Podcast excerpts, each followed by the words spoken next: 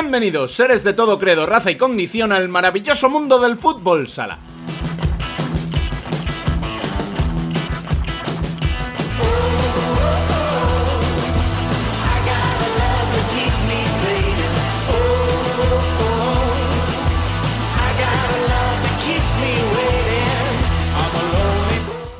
Fútbol sala en todo su esplendor, de la A a la U, de Ari a Uri, nuestros invitados en un programa número 13 cargado de entrevistas, pero también de análisis, porque volvemos a estar repletos de partidos con una doble jornada en el masculino justo antes de la jornada copera y otra en el femenino. Mucho más que preguntar y mucho que debatir en nuestro ratito semanal.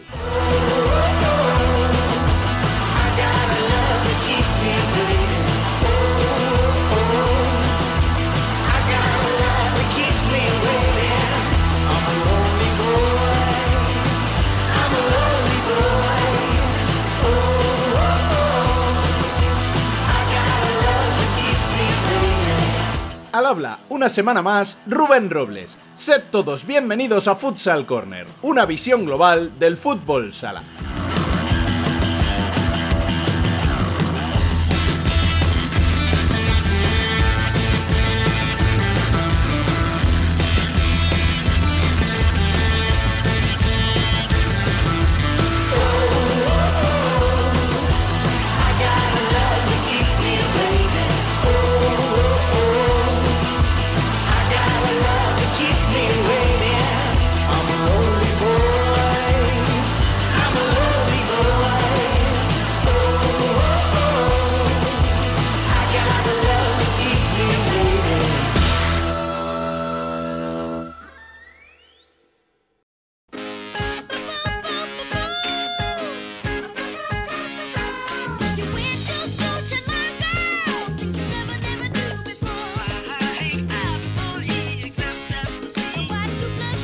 Las noticias.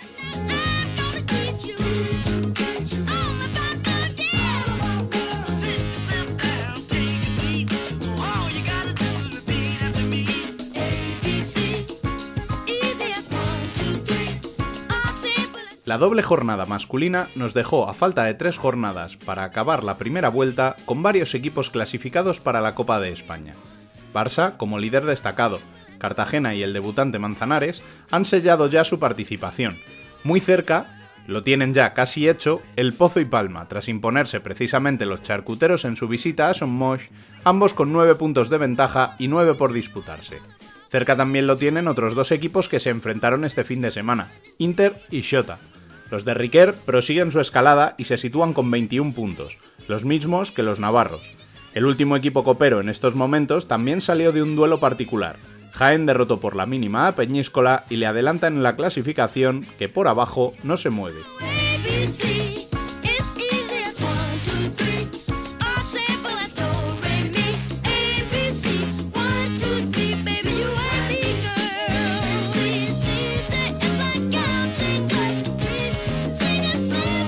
Recordemos además que estamos en semana de Copa del Rey, una cuarta eliminatoria con los primeras ya en juego salvo los dos de Champions, con duelos tan interesantes como un Uma Valdepeñas, reedición de la final de 2022, Burela Rivera o un Parrulo Industrias por citar ejemplos.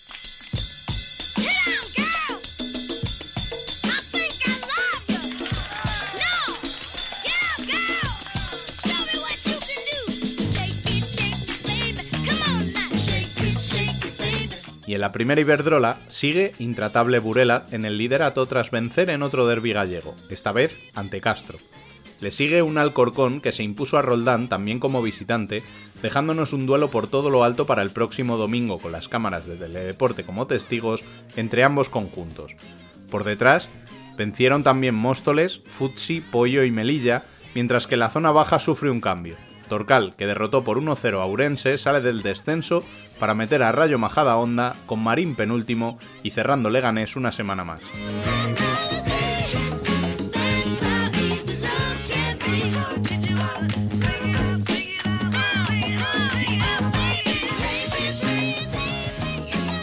Y tras las noticias, vuelven los cafés, en el que iremos, como decíamos en la introducción, de Ari a Uri de la portera de Móstoles, que estará con nosotros en el Son Futsal, al cierre de Industrias, con el que Dani López ha quedado para analizar el gran momento de forma del equipo colomense.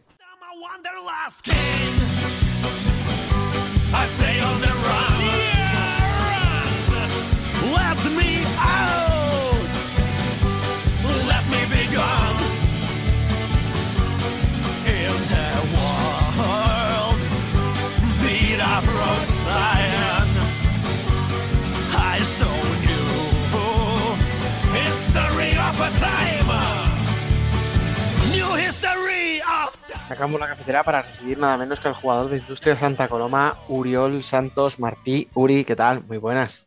Muy buenas, ¿qué tal? ¿Cómo estás? Espero haberlo dicho bien, que yo tengo ahí mis lagunas con la pronunciación. No, muy bien, muy bien, porque la O esa del principio de mi nombre sí es un poco complicada. ¿Eh? Pero bien, bien, por eso todo el mundo me llama Uri, que también es más fácil y más corto. Pero bien, veo bien.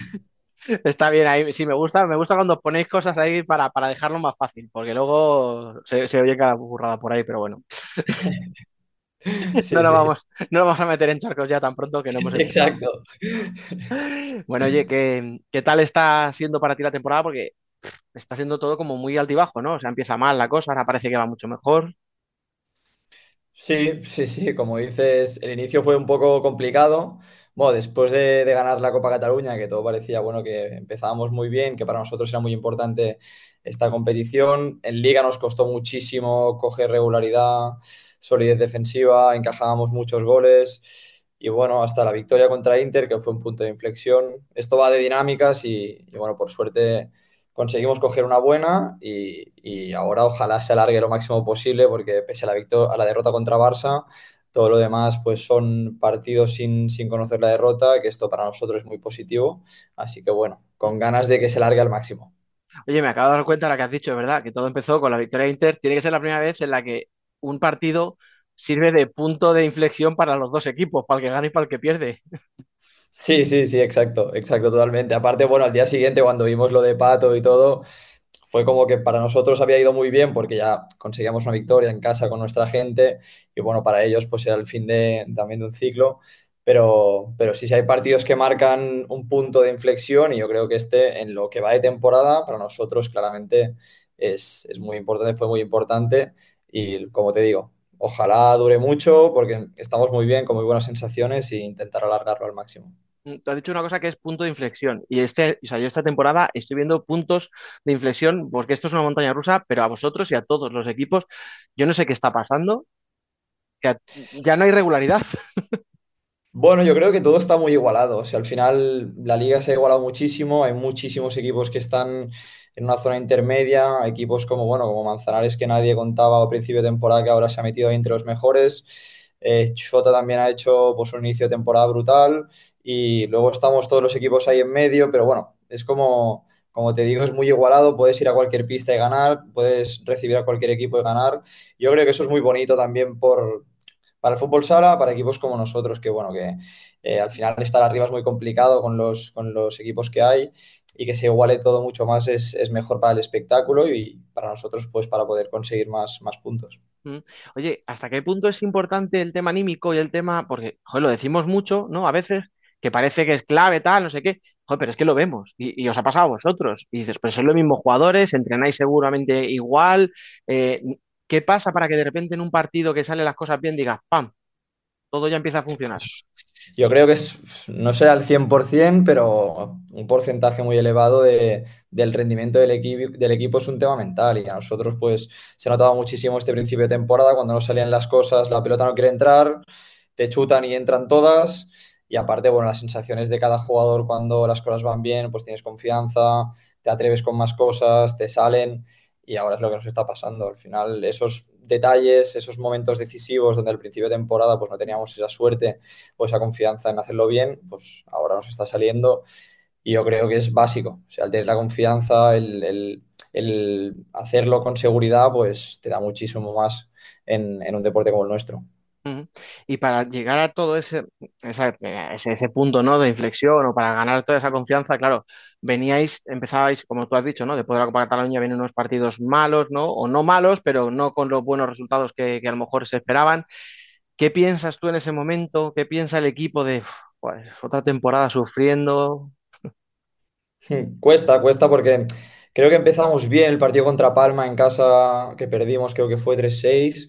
Fue un partido donde jugamos muy bien, tuvimos, bueno, al final el partido fue como queríamos, pero la puntería nos, nos falló mucho, nos marcaron tres o cuatro goles de estrategia y allí sí que perdimos un poco la confianza. Después en Peñíscola también fue un mal partido y ya vas perdiendo un poco esa seguridad de, de que las cosas te salen. Pero desde, desde ese momento hasta día de hoy, yo creo que, bueno, en el año y pico que, portamos, eh, que llevamos ya con, con Xavi, con el staff, pues es la confianza esa de que confiamos en lo que se hace, la esencia, la identidad del equipo la tenemos muy, muy clara y, y, bueno, por eso yo creo que al final han llegado los resultados porque aunque las cosas no fueran bien al principio, no hemos dejado de confiar y de trabajar duro, entrenar y al final eso se nota.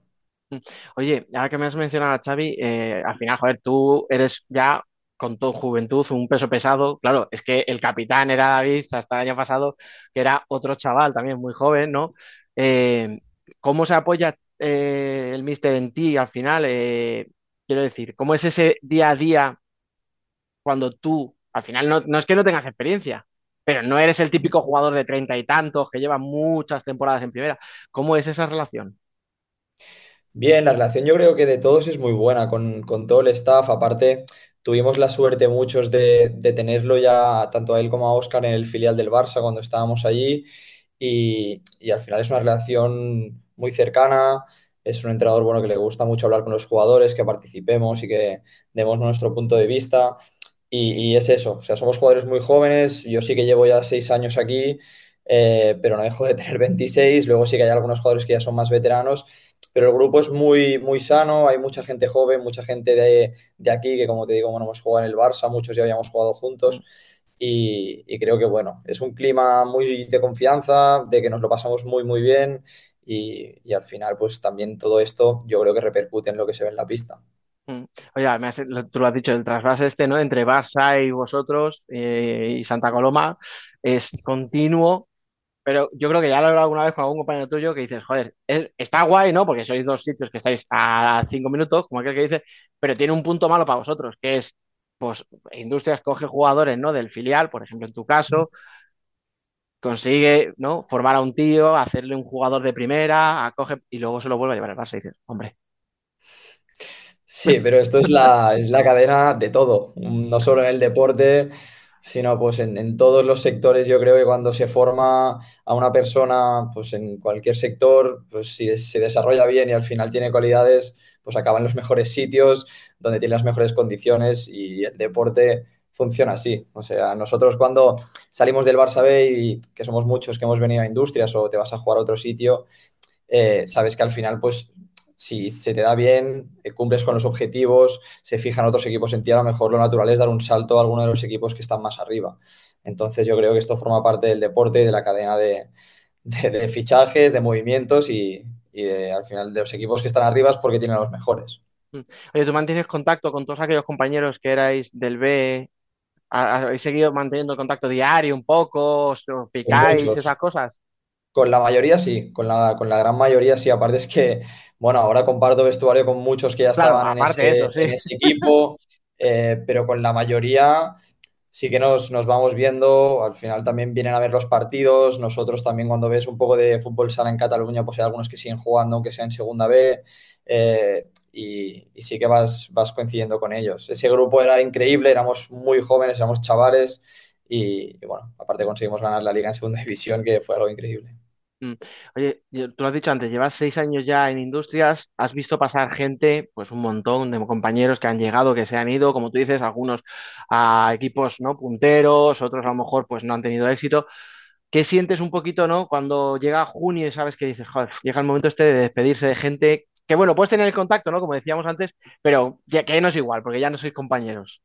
Sí, hombre, es duro, es duro. Y aparte cuando ya llevas unos años aquí y se van compañeros con los que has estado mucho tiempo, pues a- luego lo echas de menos. Eh, por ejemplo, este año que se ha ido David, con David, bueno, yo tenía muy buena relación, sigo teniéndola obviamente, pero que se va un amigo. Y claro, cuando se van gente que es tan cercana a ti, con la que has compartido tantas cosas, eh, pues es una pena, pero es, es el ciclo este que, que, que nunca se acaba. O sea, llegará un día que me iré yo y habrá gente que se quedará y esto, esto no para y bueno, pues si nos podemos quedar aquí y disfrutar de esto, mejor, pero si hay algunos que se van es lo que hay. Mm. Y el que sí que el que siempre permanece, ¿no? es ese escudo que llevas ahí en la camiseta, eh, el Club de Cano, sí, sí. que claro, como no tenéis un palmarés eh, increíble, parece como que no se tiene en cuenta, ¿no? Que al final hablamos eso, del equipo con más, con más historia de la primera división, que se dice pronto. Sí, es, es, un orgullo. O sea, yo creo que para todos, para todos nosotros que estamos en el primer equipo es un orgullo poder, bueno, defender esta camiseta y jugar en este club por lo que representa, por todo lo que ha aportado el presidente al, al fútbol sala y a la ciudad de Santa Coloma y porque es un club con mucha historia. O sea, han pasado jugadores muy buenos por aquí y, como dices, es el club decano del fútbol sala que lleva muchísimos años apostando por este deporte. Hay algunos que vienen, que se van, otros que han llegado más tarde, pero Industrias ha estado desde el principio y, eso es un orgullo tremendo para todos los que formamos parte del club. Y para ti, eh, ¿cuál es el, presente y el futuro dentro de, de, Industrias? Es decir, ¿crees que el equipo, pues viendo ahora los presupuestos que se manejan, ¿no? Los fichajes que se hacen en otros equipos, que aparecen, ¿no? Pues equipos como Valdepeña, Cartagena, que vienen de abajo, ¿no? Y vienen súper fuertes con patrocinadores muy potentes. ¿Cuál crees que es el sitio de industrias? ¿El, el, estar ahí en media tabla? ¿Crees que sí que hay opciones ¿no? De, de, de ir más arriba y de ser, no voy a decir un, un, habitual en el top 8 porque es jodidísimo, hablando claro, pero, pero sí decir, bueno, pero sí vamos a estar peleando todas las temporadas por estar o, o crees que, que, es un, un peldaño más abajo el vuestro? No, yo creo que, a ver, obviamente hay que ser realistas y, hay equipos que están en la parte alta de la tabla y van a seguir estándolo porque tienen jugadores muy, muy desequilibrantes y que marcan muchas diferencias. Pero yo creo que Industrias, tanto ahora como dentro de unos años, si el proyecto se mantiene tal y como está ahora, pues yo creo que su posición es la zona intermedia de clasificación. O sea, hay, hay mucho talento en Cataluña, que es básicamente por lo que se ha puesto aquí fichando pues tres, cuatro piezas de fuera para al final dar ese paso extra a la plantilla que se, que se necesita para competir bien en primera división, pero la apuesta del club es muy clara y sobre todo los últimos años de fichar a gente de aquí, joven, y está funcionando también con, con el staff que hay. Y, yo creo que va a seguir siendo esa zona intermedia. Obviamente a nosotros nos gustaría pues, estar presentes en todas las copas de España, eh, llegar a la Final Four de la Copa del Rey, jugar los playoffs, que este bueno, es el objetivo que nos marcamos año a año, pero, pero siempre nos quedamos ahí a las puertas y, y a ver si tumbamos esa puerta del, del octavo y, y nos metemos algún año. Eso te iba a decir, es verdad que si miras las clasificaciones de los últimos años, lleváis varios que dices, hay que llegan, que llegan, joder, parece que siempre os falta un par de jornadas, ¿no? Para, para terminar de entrar. Es que yo creo que de los últimos 3-4 años hemos quedado novenos, todos, sí, diría, desde, sí. desde el parón de la pandemia, todos los otros son novenos. Entonces, bueno, sí, nos falta ese, ese punto, o de espabilar antes, o de que dure un poco más. Eh, pero es ese puntito de, de, bueno, que al final pues nos ponemos las pilas un poco tarde o cuando hay partidos importantes donde te juegas puntos que deciden estas, bueno, estas clasificaciones, pues estar un poco más metidos ahí para, para, que esos partidos no se nos escapen. Pero bueno, ahora tenemos una pequeña opción para estar ahí entre los ocho en la Copa de este año y, y vamos a lucharlo obviamente hasta el final, a ver si se da. Eso te voy a decir que estaba hablando como muy en genérico yo hasta ahora, ¿no? De la, la historia, de, de, ante tal. No, no, vamos a centrarnos en eso, en que estáis a tres partidos de acabar la primera vuelta y estáis muy cerquita. Yo no sé cómo está el ambiente en el vestuario. ¿Hay nervios? No, no, nervios yo creo que no. Nervios no, pero sí que hay mucha ilusión. Mucha ilusión porque aparte, como, como hemos comentado, la dinámica es buena, que eso ayuda y nos vemos con opciones porque son tres partidos, sí que son tres partidos muy complicados porque la liga está como está, ahora vamos al CIRA el fin de semana, que es un equipo que ha competido todos los partidos increíblemente, aunque esté ahí abajo. Y luego, bueno, juegas contra el Pozo y contra Jaén, el Pozo ya clasificado, creo, y, y, Jaén que se lo va a jugar también como nosotros, más o menos. Entonces, bueno, son tres finales que hay que ir partido a partido e intentar pues llegar a, ahí a Jaén, a, al Olivo Arena, pues a, a jugárnoslo con opciones. O sea, jornada 15, partido entre vosotros y Jaén, imagínate, octavos y novenos, así sin presión. bueno, pero para eso estamos. O sea, esos partidos son los que, los que gusta jugar, aparte de un pabellón como el de, como el de Jaén, que es una pasada, que siempre está lleno con toda la gente que anima, pues jugártelo ahí eh, es un partido bonito de jugar. Así que si llegamos ahí con opciones, nosotros obviamente pues encantados y a lucharlo hasta el final. O sea, y reconócelo, que los jugadores sois así. Y os pone un poquito además hacerlo en pista rival y en una Claro, pista grande. eso siempre, eso siempre. Aparte, es que en ese pabellón, con lo bonito que es, lo grande que es, que siempre está lleno con toda la gente, bueno, que está ahí apretando, defendiendo a los suyos, pues tiene ese extra, ¿no? Que te da un poco. Oye, tú que has tenido a Javi Rodríguez de entrenador, Javi siempre decía que a él le ponía muy cachondo que le pitaran, que él se motivaba así. ¿Tú eres también un poquito ahí que te gusta, que te sirve, no prefieres? Porque no sé por qué, pero te veo como en un plano más discreto. Sí, más discreto, a ver, motiva, motiva porque el tener a gente ahí mirando, incluso si te están pues insultando, diciendo cosas, yo creo que tiene ese extra, pero al nivel de Javi yo creo que es complicado. Él yo creo que se extra motivaba y, y daba la mejor versión. Pero sí, sí, yo creo que a todos nos gusta. Yo creo que el jugador en sí, cuando hay más gente en la grada, aunque sea rival, obviamente si es tu grada y tu, tu afición, ahí disfrutas mucho más. Cuando en Santa Coloma, ahora que jugamos contra el Barça, estaba lleno, ese partido es, es muy bonito de jugar porque es tu gente en tu casa, pero cuando vas fuera también tiene ese, ese plus. Mm. Oye, y hablando de eso, ¿cómo fue para ti el año pasado el, el cambio de entrenador? Porque en apariencia desde fuera, ¿no? Eh, fue un cambio a un perfil mucho más tranquilo, ¿no? No sé si más metódico, no sé en cuanto a entrenamientos, pero desde luego un perfil más discreto, ¿no? Como decía yo antes. Sí, son dos perfiles totalmente diferentes. eh, y Xavi es mucho más metódico, eh, le gusta trabajar mucho más, eh, como el, día a día, el, análisis, pero bueno, Javi tenía un, carácter ganador, un gen competitivo que creo que es complicado de igualar por lo que fue también como jugador y que durante los años que estuvo aquí pues dio el resultado que dio, que al final nos metimos en tres Final Fours eh, competimos muy bien todos los partidos contra todos los rivales y son súper diferentes, pero la adaptación del grupo creo que poco a poco el año pasado ya se vio que fue muy buena. También cambiamos de, pues, de una defensa muy individual a una defensa más de cambios, cambió un poco a nivel táctico todo y, y poco a poco el equipo se adaptó bastante bien para el final. Se notó también que acabamos mucho mejor ya asimilando todo lo que transmitía el staff. Claro, es que es lo que tú dices, ese año, el año pasado sí que hay un cambio que os obliga, ¿no? También a, a cambiar el chip. Esta temporada, a lo mejor por eso esperábamos, ¿no? Que arrancaseis más fuertes, ¿no? Porque ganáis la Copa Claro. Cataluña, porque ya lleváis un año y porque sobre todo, eh, o por otro motivo más, eh, cambiasteis pocos jugadores, que, que no suele ser habitual a veces, ¿no? Pero este año sí que habéis mantenido bastante la plantilla. Era lo lógico, era lo que esperábamos todos también, empezar bien en pretemporada los, bueno, los test que habíamos hecho contra rivales de primera, todo había salido bastante bien, estábamos, bueno, en la línea del año pasado como terminamos y por eso fue un poco más raro y a nivel anímico más complicado el inicio de decir, hostia, no nos están saliendo las cosas, hemos dejado de hacer cosas que ya veníamos haciendo pues en junio cuando acabamos la liga y era un poco la preocupación que teníamos todos, pero pero por suerte conseguimos recuperar la esencia que tenemos de, presión, de tener protagonismo, tener el balón, querer atacar, querer defender arriba y, y, con eso pues al final se ha dado de que hemos ido sumando puntos y ahora estamos pues más o menos donde nos toca estar. Al final la liga regular te pone donde, donde te mereces. Sí, no, lo que decimos, la liga no está siendo regular para nadie, pero al final, después de 30 jornadas, efectivamente cada uno está, Sí, sí. cada uno está donde debe.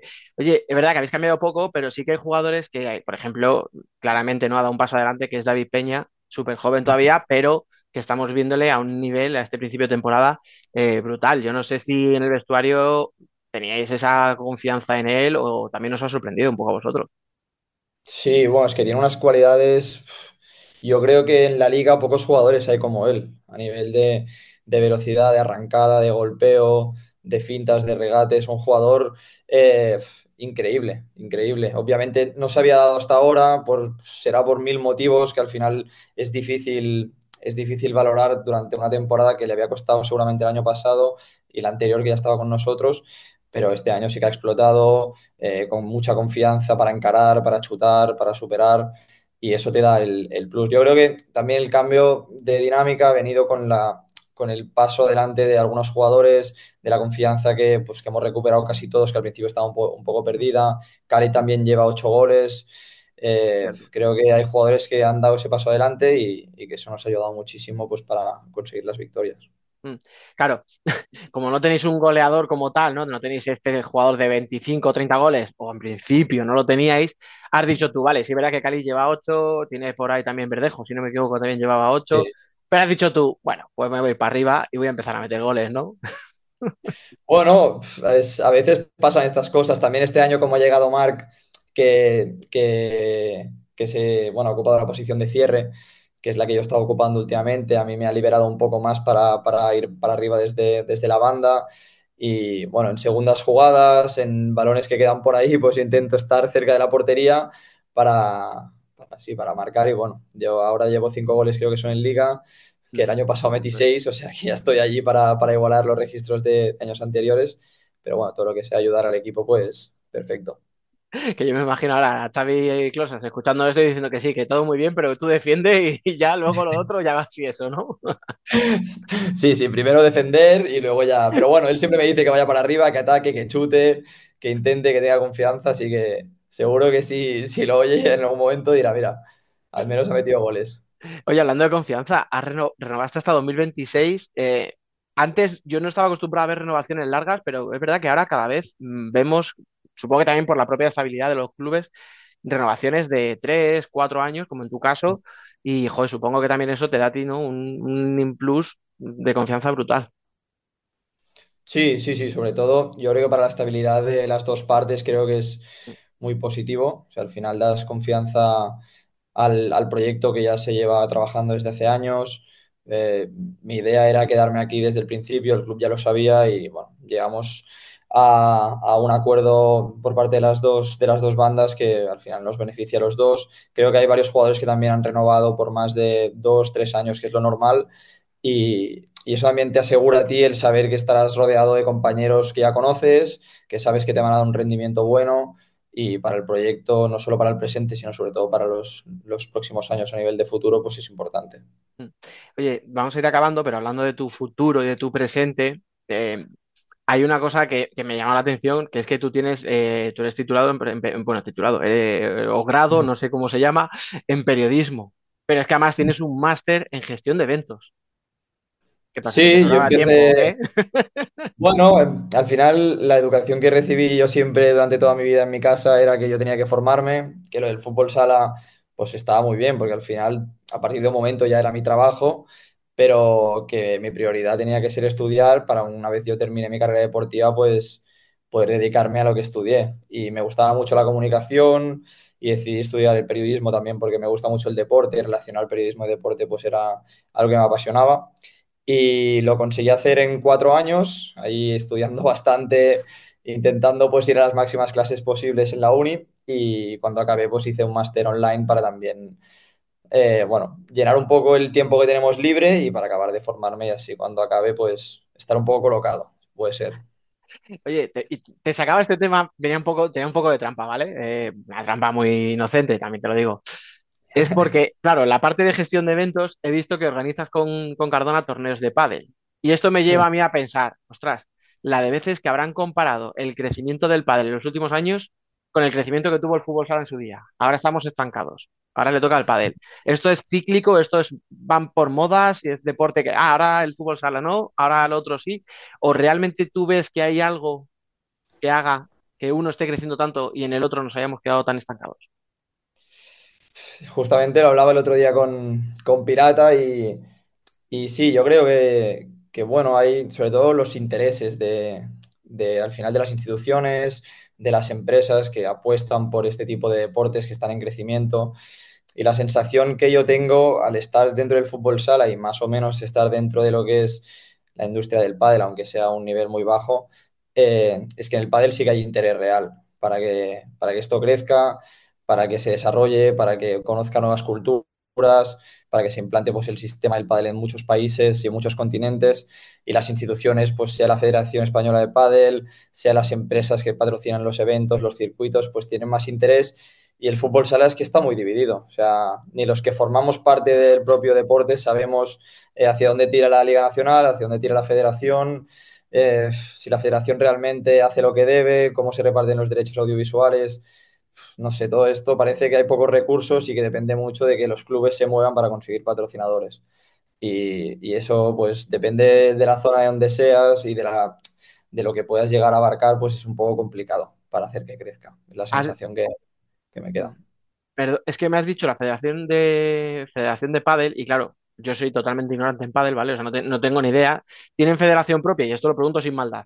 Luego a lo mejor después ya sí le pongo un poco de mala leche, pero Ahora, ahora dudo, pero yo juraría que sí. Yo juraría que sí que tienen. O sea, no es como nosotros que tenemos, dependemos de la Federación Española de Fútbol, que esto es lo que a veces nos. O sea, que eso- ahí parece que nos tira, pero en el fondo no nos tira, lo contrario, sino nos quita muchísimo. Y, y a lo mejor, si tienen federación propia, que yo diría que sí, eso a lo mejor ayuda, que nosotros no lo tenemos y no nos ayuda en nada. Claro, es que ahí quería llegar, o sea, tanto, pero es que nos pasa en España y nos pasa afuera, ¿eh? O sea, tú ves a nivel UEFA, a nivel FIFA y da la sensación de que es una cosa que molesta, que tiene que estar porque alguien ha dicho que tiene que estar ahí el fútbol sala y bueno, pues vamos a hacer lo mínimo para que no se quejen y para ir adelante. Sí, sí, totalmente, totalmente. Bueno, sobre todo las competiciones a nivel eh, de selecciones internacionales, o sea, hacer una Copa del Mundo en Uzbekistán de fútbol sala, no sé si es la mejor elección para que eso tenga repercusión a nivel mediático y te pueda generar, te pueda generar un, un retorno en base a lo que tú ingresas y, y bueno, que al final los clubes también cuando compiten en estas competiciones a nivel de fútbol y otros deportes reciben muchas cantidades de dinero muy altas y en el fútbol sala me imagino que esto debe ser mucho más bajo. O sea, no sé, yo creo que es lo que te digo, yo creo que no hay interés real por parte de las instituciones y federaciones para que lo nuestro crezca y que tampoco se apuesta a nivel privado eh, para que la industria crezca, entonces es complicado. ¿Sabes? Es que fíjate, es que podría- esto daría para un tema muy largo y no nos vamos a meter más a fondo, pero claro, tú dices, el Mundial en Uzbekistán, cuando el otro gran candidato era Marruecos, que está haciendo unas infraestructuras y unas inversiones en fútbol sala tremendas. En el femenino, primer Mundial en 2025, el primero de la historia. Eh, a nivel de, a nivel más Sí, sí, local, sí. o sea, pero igual, aquí en España, o sea, estamos celebrando el que por fin se eche un partido en abierto por teledeporte, cuando hay deportes Bueno, es que es- es esto también es lo mismo, o sea, la difusión que se le da a nuestro deporte, igual que la aplicación de la, de la federación, o sea, no es para tirar cohetes y todo el mundo lo sabe, tú ves un partido y se te corta pues 100.000 veces. Los que narran los partidos, hay veces que no han visto un partido de fútbol sala prácticamente en su vida, yo creo. Entonces, bueno, es eso, es la calidad del contenido que tú también generas para atraer a todas las marcas y atraer, atraer pues a, a inversores eh, no sé, es, es, un poco todo que, que, lo ves y lo analizas y dices, es que no puede ser que estemos ahí donde estamos con un deporte que es que es realmente muy espectacular y la gente cuando, cuando lo ve pues le gusta y se quedaría ahí mirando, pero si no se, si no se hace una buena también campaña a nivel de comunicación y, y todo es complicado. Sí, no, yo, yo cada vez que empiezo a hablar con alguien de este debate acabo deprimido porque llegas a la conclusión de que no le importa a nadie y que lo poco que se pueda empujar es de gente pues que no tiene a lo mejor los medios para empujar lo necesario y dices, pues, ¿qué, ¿para qué? Pero bueno, por suerte mmm, todavía podéis permitiros, ¿no? Eh, pues yo qué sé, tener una liga profesional, aunque no tenga ese reconocimiento, pero sí, lo, sí que los equipos y los jugadores lo seáis, y parece mm, una mierda, hablando claro, pero hay que conformarse a veces con eso. Sí, sí, es que es lo que queda. O sea, nosotros disfrutamos de dedicarnos a esto porque, porque es lo que nos gusta a todos y es un trabajo de personas privilegiadas. Pero es lo que dices, o sea, no es, no es una liga profesional, no somos reconocidos en muchos casos como deportistas profesionales y, y al final hacemos lo mismo que hacen muchos deportistas profesionales. O sea, el límite, ¿dónde está esa diferencia? Y no hay ganas tampoco de, de, meterse ahí y pues que el fútbol sala sea profesional y que quede pues establecido por ley y eso pues al final es, yo creo que también es tiempo e interés, es que es interés y cuando no lo hay pues parece complicado. Total, pero bueno, vamos a acabar, pero no vamos a acabar así de bajoncillo, vamos a intentar levantar un poco el ánimo. Vamos a pensar vale. en dentro de tres jornadas, acaba la jornada 15, Industrias está en la Copa de España. ¿Qué es lo primero que hace Uri Santos cuando se mete en el vestuario? Celebrarlo con el equipo, pero, pero a lo grande. O sea, es que al final son cinco, seis, como cinco temporadas y no hemos estado nunca. Y claro, la ilusión de jugarla por primera vez muy, sería, sería muy grande. Y, y, aparte con el grupo que tenemos, que llevamos muchos años jugando juntos la mayoría, sería como un premio a, a intentarlo. Aparte remontando de donde venimos, que en la jornada 4 o 5 estábamos ahí en descenso, pues, pues sería brutal, sería brutal. Pues nada, no, no te voy a entretener más. Pensaba que ibas a acabar diciéndome algo. Cuando has dicho con la, con la, con la plantilla tan joven, digo, nos vamos a pegar un fiestón por Jaén que van a Bueno, saldríamos seguro, saldríamos seguro, porque aparte creo que después de, de jugar en Jaén, creo que hay un parón ahí en medio en diciembre de selecciones, pues ahí algo haríamos todos juntos. Pero bueno, oye, no, no, no hablemos ahora de fiesta, que todavía queda mucho curro por delante, muchos entrenamientos y partidos muy complicados. Así que nada, de momento, muchísimas gracias por pasarte, mucha suerte en lo que venga y sobre todo que vaya muy bien. Que va, un placer, ya lo sabes.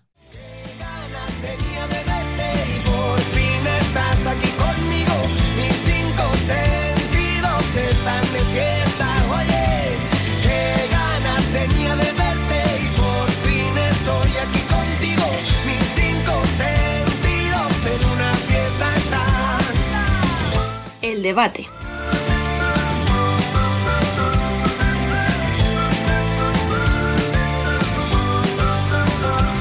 Turno para el debate, turno para el análisis, una jornada número 12 que nos deja a las puertas de, de la Copa. Ya tenemos los primeros clasificados matemáticamente. Eh, Biel, ¿qué tal, compañero? Muy buenas.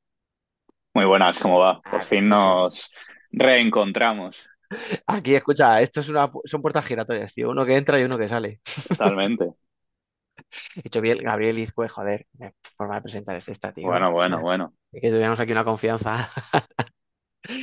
Bueno, vamos, como decía, ya tenemos varios clasificados para la Copa. Tenemos a, ya teníamos a Barça, tenemos a Jimmy Cartagena, tenemos a Manzanares, que va a ser debutante, y habrá que hablar de él. No sé si ahora, un poquito más adelante. Vamos a ir, si quieres, un poco, como siempre, como dice Rubén, ¿no? Normalmente vamos a temas más alegres, pues vamos a empezar por lo menos positivo, ¿no? Y así vamos un poquito increciendo, ¿no? Para acabar un poco de buen rollo. La parte negativa, pues el Rivera 2 Alcira 2, creo que es lo más destacado, porque es que cuando tú ves dos equipos que van tan mal, tan mal, que les cuesta un montón sacar un triunfo, dices, es que cuando jueguen entre ellos van a empatar. Y así fue. Lo que no sé es quién, si es que tú crees que alguno de los dos se puede dar un poquito más por satisfecho con ese punto. Claro, si miramos solo el resultado, podemos decir que, pues, que nadie puede estar contento, porque era un partido para que Rivera se, lo hablábamos la semana pasada con, Rubén, que era una jornada para que Rivera demostrara que realmente esa no era su, su competición, que no era luchar por el descenso. y que era una oportunidad para Alcira para, pues para retrasar um, algo que parece claro o que simplemente es cuestión de tiempo, que es mm, su regreso a segunda división, con todos los respetos. Pero no, no están siendo capaces de mm, ser constantes eh, a la hora de demostrar esa competitividad o eh, ese punto extra que, que les permita lograr su primera victoria en primera división cuando ya llevamos 12 jornadas. Y si miramos el transcurso del partido, igual Rivera se queda más contento por el hecho de que iba perdiendo 1-2, le expulsan a, a un, ju- a un jugador, se queda en inferioridad. Y cuando pues cual- cualquier jugador o cualquier equipo podría pensar, pues ya está, esto está decidido. Mm, Juan Mamarrube mm, mm, tiene la genialidad de jugársela y jugar de 5, o sea, sacar portero jugador con un jugador menos. Entonces igual es el, cuatro, la- el juego de 4 a 4 y, y, pues de esa genialidad o de algo a lo que no estamos acostumbrados consigue el empate 2 a 2, que para Rivera tiene que ser malo porque podía ser, era su oportunidad para distanciarse de esa zona y de Alcira pues una jornada más y además eh, cuando grabamos la, la semana pasada han, han pasado dos, dos jornadas entre medias porque hubo jornada entre semana y contra Palma también demostraron una ser un rival serio en muchos, en muchos momentos del partido, pero no lo suficiente como para mm, llegar a poner en peligro la victoria de Palma. Joder, se me había olvidado, fíjate, es que como va todo tan rápido, tío, y ahora te- tenemos Copa del Rey encima, entonces, Sí, eh, claro, hay tantas cosas que a mí se me va, a mí la memoria, tío, se me olvidan las cosas, y se me había olvidado que efectivamente había partido entre semana, pero es que lo acabas de decir tú perfectamente, o sea, el partido de Palma, ¿vale? Es un partido que obviamente no vas a, a ir con aspiraciones de ganar a priori. O sea, estás en una situación de, a la desesperada de Alcira que necesitas sumar esos tres primeros puntos como sea. Por lo que tú dices, porque da la sensación de que ya esto es un trámite y en algún momento pues se certificará el descenso y hostias, es que quedan 18 partidos, o sea, tiempo hay, lo que pasa es que no hay sensaciones de que parezca que puede salir.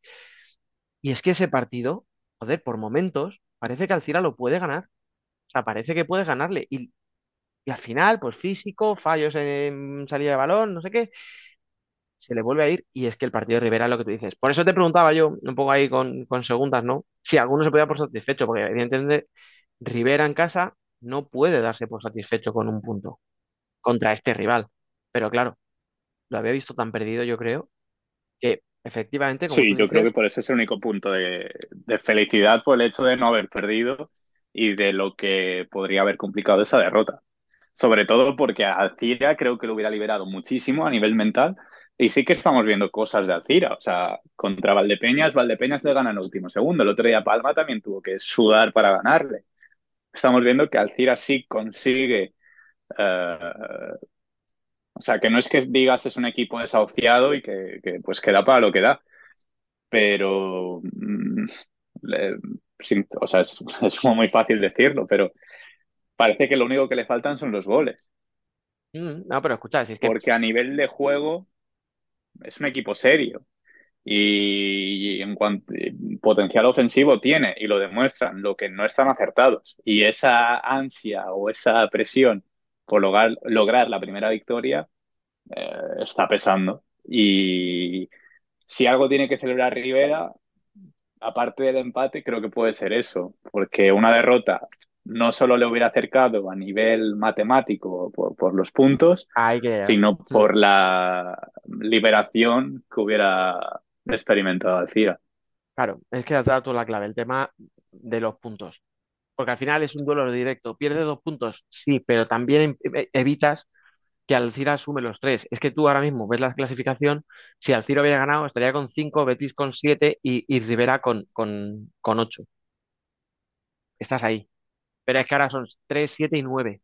O sea, parece una tontería, pero a estas alturas, joder, estar a dos, tres puntos o estar a seis de la salvación es mucha diferencia, ¿eh? Y al final Betis recibía a Barça, que lo más normal era lo que pasó, que ganara Barça, tampoco hizo un partido muy brillante, ese es otro tema, pero ganó Barça, que es lo que necesitaba, y sabías, bueno, Betis va a seguir ahí abajo, si consigo salvar un punto contra un rival directo, bueno, pues ni tan mal, y sobre todo por lo que tú dices, al final la expulsión a todo esto de Hansa, la primera es un balón, una- bueno, es una tarjeta amarilla, no sé si por, por desplazar, por pérdida de tiempo, no sé qué se considera eso, porque lanza el balón para arriba, pero no lo manda lejos, no le da una patada, tal, me parece una amarilla muy tonta.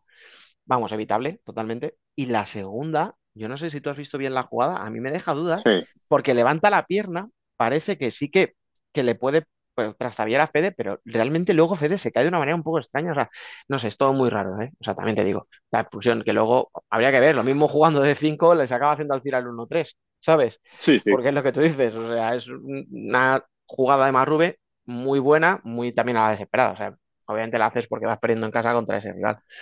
Le sale bien, bueno, pues oye, el punto al final, sobre todo en lo anímico y en, en a nivel de clasificación, más que el hecho de sumar un punto contra un rival como Alcira, que no te lleva a ningún sitio. Pero bueno, no sé, algo más de este partido. Vamos subiendo un poquito, no mucho, pero vamos a subir un poquito la clasificación. No, por mi parte, nada más. Mm, destacar eso, que Rivera tiene que celebrar más el hecho de que Alcira siga con esa presión, que no haya logrado esa victoria y que pueda pues vivir otras semanas fuera de la zona peligrosa, ayudados también por esa derrota de, de Betis. Efectivamente, bueno, de ese partido, como yo creo que tampoco merece mucho más la pena, más allá de la racha de Betis, que es nefasta. Pero bueno, Eh, vamos a subir un par de peldaños y vamos a ir al, al derbi manchego, ¿no? El primero que se disputó en el Manzanares Arena, victoria para Manzanares. La parte positiva, que es la de los locales, la trataremos ahora, más adelante. Vamos a la parte negativa, Valdepeñas, otro partido que no gana Valdepeñas, se queda, mm, ahora mismo está a la misma distancia de la permanencia que de la Copa, con lo cual, si eres muy positivo, puedes pensar que la Copa o los playoffs, ¿no? Por, por dar un poquito más de margen, están ahí. Y si eres un poco pesimista, tienes a la misma distancia el descenso. Yo, sinceramente, me parece que hablar del descenso sea muy heavy, sobre todo porque no hay equipos que estén dando un nivel como para pensarlo, claro. pero, pero es verdad que la temporada de Valdepeñas está siendo muy complicada. Sí, o sea, además mm, te corrijo, está más cerca el descenso que la Copa de España, porque la, cinco, el ah, descenso son cuatro puntos y a la Copa son eh, cinco, son cinco. Eh, pero sí, o sea, lo de Valdepeñas ya no es solo la, la mala racha, hay muchas cosas a comentar ahí, la gestión de las expectativas. eh, pues es que lo hablábamos a principio de temporada. Eran, yo creo que el equipo que más ilusión despertaba, incluso para no solo a los aficionados de Valdepeñas, por ese verano espectacular que habían tenido con todos los nombres que habían logrado firmar, contra qué otros equipos habían ganado esas batallas particulares para seducir a esos jugadores. Y pues parece que, que nada funciona, porque creo que el Valdepeñas lo que más puede destacar de este partido es que realmente al final solo se decidiera por cosas, ¿no? No sé fue, fue de un gol, ¿no? Sí. Sí, lo que pasa que es verdad que si ves el partido, la sensación que te daba Manzanares era de ser bastante superior.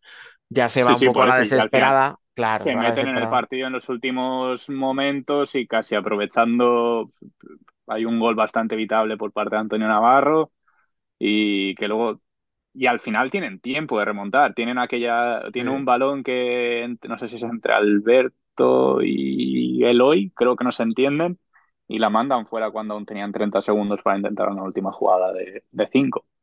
Sí, sí, es, es con el Pero portero jugador, efectivamente lo que tú dices, es un pase horizontal cuando podía seguir conduciendo y la suelta y la tira a la- a- al lateral, sí, sí.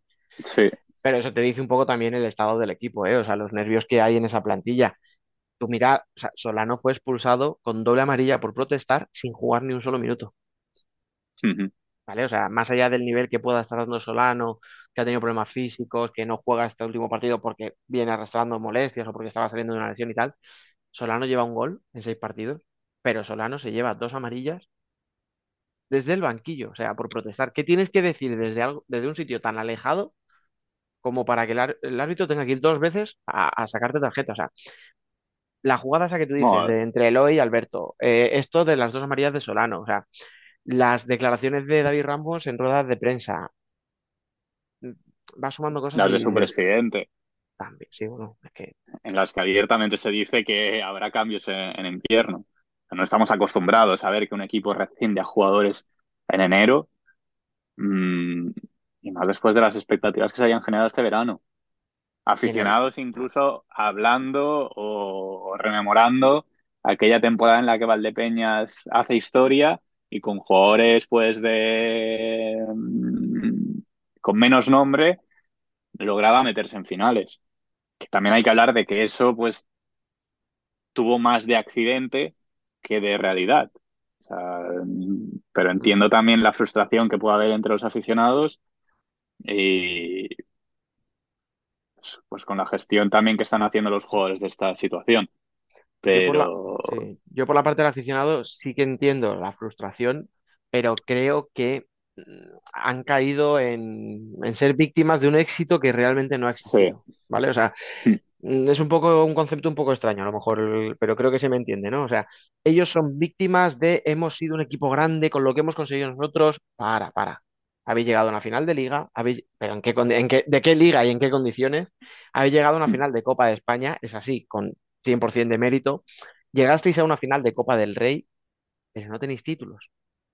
Y no te lo estoy diciendo desde el prisma que le dice, por ejemplo, el aficionado de Jaén con esas rivalidades que tienen de, ah, yo tengo tres copas y tú qué. No, no, no eres un equipo ganador como tal. O sea, no eres un equipo que hayas conseguido seis títulos en los últimos años, que hayas llegado a diez finales. No, eres un equipo que pelea, que entra en playoff, que entra en copa con asiduidad, lo cual es un mérito de la hostia. Es que el problema es pensar que eso no es suficiente. O sea, entrar en copa y entrar en playoff, tal y como está esta liga, con lo competitivo que está todo, es muy, es muy bueno. O sea, es algo, es, importantísimo. Es que con eso ya ganas visibilidad. O sea, tú a Viñalbali como patrocinador puedes ir y pedirle pasta porque mira, te estoy llevando el nombre de esto entre los ocho mejores equipos de España. Entonces, a lo mejor esa, pl- esa afición que yo lo entiendo, esa, esos problemas, esas quejas, ¿no? Esas, esas pitadas, no respetáis el escudo, no sé qué. yo las entiendo, pero creo que hay que ponerse en perspectiva y decir, a lo mejor estamos marcándonos un listón en el que no estábamos. O sea, no, no estábamos ahí arriba y ahora hemos bajado, estábamos bien, estábamos arriba, pero no tan arriba. No sé si me explico, pero bueno. Al Sí, final, por eso decía que tenía más de accidente que de realidad. Al final, pues esas finales meritorias, pero se dan como se dan. Y no por restarle mérito ni quitarle valor a esas finales, pero mm, creo que tiene más de accidente que, que de algo buscado. O sea, de hecho, si tú hablabas de Jaén, Dani Rodríguez, después de lograr su tercera Copa de España, dice, mira, la primera me cayó pues casi sin saberlo, o sea, ni, ni la buscábamos ni lo mm, pretendíamos, cayó. La segunda no dice exactamente lo mismo, pero parecido, y la tercera sí que decimos que ha sido buscada porque llevamos toda la temporada pensando en ello. Pero es que mm, no, para mí Valdepeñas tiene que valorar eso, tiene que mm, relativizar lo que han logrado hasta ahora, que sigue siendo una barbaridad. Creo que no hay ningún equipo que haya logrado lo que han logrado ellos de ascender, pasar una mala temporada que fue en la que se juegan con Segovia, sí, la del debut, sí. mm, aquel descenso en la última jornada, que de hecho nos podemos, podemos comparar el Valdepeñas actual a lo que queda de aquel Segovia y lo que, pues, de lo caprichoso que es el destino, que al final mm, un partido es el que ha definido la historia de cada uno. Pero podemos, eh, ningún otro equipo puede decir que ha sufrido un año y luego ha estado acostumbrado a jugar Copa de España, a disputar los playoffs. Mm, que sí, si hablamos de finales, solo tiene las de el año COVID, esa Copa de España y esa liga, pero entiendo que también les puede pesar esa decepción o esa la cara de tonto que se te puede quedar cuando disputas una final, la vas a jugar contra un equipo de segunda y ese equipo de segunda ya hace historia. Al final termina siendo pues mm, eh, un mero espectador o quedas, acabas de hacer historia pero no para bien. Apareces en la foto pero no, no alzando el trofeo. Entonces creo que eso también puede pesar. Eh, Pero lo que era una temporada muy ilusionante por los nombres que acaba, que, que consigues convencer para tu nuevo proyecto, y pues parece que ninguno está rindiendo como se esperaba, como mucho si hay, hay que salvar a alguien, creo que salvaría a Eloy porque al menos está aportando goles. Y escucha, nadie va a descubrir ahora a Eloy, pero quizá era el que menos cartel tenía de todos. A lo, a lo mejor por puro desconocimiento, ¿eh? O sea, de la gente, pero te quiero decir, yo escuchaba más, "Buah, fíjate, Fernandito y Alberto del Pozo. Pues Fernando y Alberto, a Fernando ni le hemos visto apenas, a Alberto le hemos visto un poquito más, sí que está cogiendo un poquito más de peso en el equipo, tal, pero ni Alberto está al nivel que estaba en el Pozo, aquel Alberto que, que luchaba todo, que llegaba a todo, que te hacía las coberturas, que, que se sumaba al ataque. Ese Alberto no lo hemos visto, o lo hemos visto con cuentagotas, a Fernando no le hemos visto nada. Que por cierto creo que es él, el que yo decía la, la última, prácticamente el último ataque de 5 de, de Valdepeñas, creo que es él el que con la camiseta de portero da un pase a la nada, falta de 15 segundos, y pierden el último ataque, que bueno, Sí, vale, que no sí. vas a culparle de perder un balón, pues como tantos, pero claro, es más significativo. Pero es que los que han llegado tampoco están aportando nada, como tú dices, pero es que los que estaban, a ver, a Basi nos hemos hinchado, pues esto es un pedazo de pivot. Decían, no, es que el año pasado llegó tarde, que si el problema con el pasaporte de los iraníes de toda la vida, pim pam pum. No, no, Abasi este año ha jugado todos los partidos, ha sido titular la mayoría de las veces, juega muchos minutos, porque encima lo que decíamos, Solano estaba, ha estado lesionado mucho tiempo y, no juega. Y Abasi tampoco está demostrando ser ese tío que podía dominar la competición prácticamente, como a mí me dijeron hace un año, ¿me explico? O sea, y no lo digo como, como algo para atacar a nadie, sino que parecía que era un pívot que iba a dominar la liga y no le estamos viendo nada. Entonces, bueno, los que estaban y los que han llegado, yo, sinceramente, no sé cómo estará Alex de bien o de mal para que Hmm. juegue marcado, pero a mí me parece que por mucho que te aporte marcado en ataque, a mí me parece que te lo resta en portería. Mira, yo pensaba lo mismo, yo esto ya lo digo como aficionado de Palma, pensaba lo mismo hasta que nos tocó jugar contra ellos y de repente fue Dios. Pero, vale, pero esa es la sí, o típica sea, que te la lía y dices, joder, pero si tú no eres así. pero sí, o sea, no, yo creo que el mejor momento de marcado en la Liga Española ya ha pasado y mm, pues Valdepeñas también está pagando el hecho de ahora mismo ser una viuda de Edu Sousa. Total. Es que tenían un porterazo mm, Un porterazo que luego cual, ya por también cierto, se... no se le valoró en ciertos momentos, ¿eh? Sí, Porque sí, yo y he además llegado a escuchar cosas como que no, Edu, buah, sí, el año, el famoso año 2020 que hablamos de la Liga y la Copa, de las finales, pero es que ya no ha vuelto a estar a ese nivel. Edu era un porterazo, lo es, y te ha salvado mucho. Sí, pero esto al final no te das cuenta hasta que, pues, hasta que ahora no lo tienes. Y, creo que en ese sentido también lo están pagando. Um, luego, cuando hablemos del Pozo, le podemos destacar a él como uno de los hombres clave en esta racha que lleva los de Murcia. Pero sí que es que Valdepeña se juntan muchas cosas y es mm, son problemas complejos por eso mismo, porque algunos se retroalimentan y otros, pues mira, eh, pero pinta serio. O sea, se van a perder la Copa de España, vamos, salvo milagro. Y, y a ver luego cómo consigue remontar eh, ese ánimo de no haber estado en la Copa de España para disputar los playoffs. Claro, es que, escucha, hemos Y, y qué cambios llegan en enero. bueno, claro, no, y con qué ánimo juegan los jugadores, porque, Hmm. o sea, es decir, no se ha filtrado nada, o por lo menos a mí no me ha llegado, ni se ha publicado nada en redes de quiénes son los, los que van a salir, pero os digo yo que los jugadores, si no lo saben ya, tendrán más o menos sus sospechas de quién puede ser. Entonces, ¿qué le vas a pedir a ese jugador en este mes y medio que te queda de competición o un mes si ya saben que en el día 1 de enero se van a ir. Es que lo peor que le puede pasar es que encima por matarse por un equipo del cual vas Se a salir lesiona y se mes, queda sin contrato. efectivamente, o sea, tengas algún problema físico y digan, pues mira, ya no me interesas. Entonces, claro, es que es muy complicado. Y lo, que- y lo de los puntos a la, a la Copa, claro, decíamos son cinco, cinco sobre nueve posibles. Pero el problema es que te sacan cinco, bueno, cuatro puntos, te saca cuatro puntos Córdoba, cuatro Valdepeñas, o sea, cuatro Industrias, perdón, cuatro Peñíscola y cinco Jaén. Es que te sacan muchos puntos muchos equipos. Y te metes en una dinámica en la que si ya no puedes estar arriba, pues ya me da todo igual. No, no, que no te dé todo igual porque es eso. O sea, no estás como para lo que decíamos, ¿no? Betis, Alcira, el propio Rivera no están compitiéndote a un nivel como que digas, Buah, es que de ahí van a salir seguro. Pero bueno, hay que verte cómo la cosa se complique, ¿eh? Y cómo se tuerzan los ánimos y lo que venga en enero no mejora a los que ya estaban, a ver qué haces con ellos y la afición se sigue encabronando cada partido que no ganas. O sea, te puede enquistar, ¿eh? La situación todavía. Sí, sí. Pues Pero- por otra parte, luego tenemos a Manzanares, que además Eh, yo creo que eso tiene que fastidiar aún más a Valdepeñas, que tenían este año súper ilusionante, que, que luego, bueno, o sea, a posteriori pueden aprender, o podemos aprender todos, que puedes tener un supermercado veraniego, pero que si luego no funciona nada sobre la pista, eso no te vale de nada. Los cromos son muy Y, pues, chulos en una Manzanares- pero Y luego Manzanares, pues casi todo lo contrario.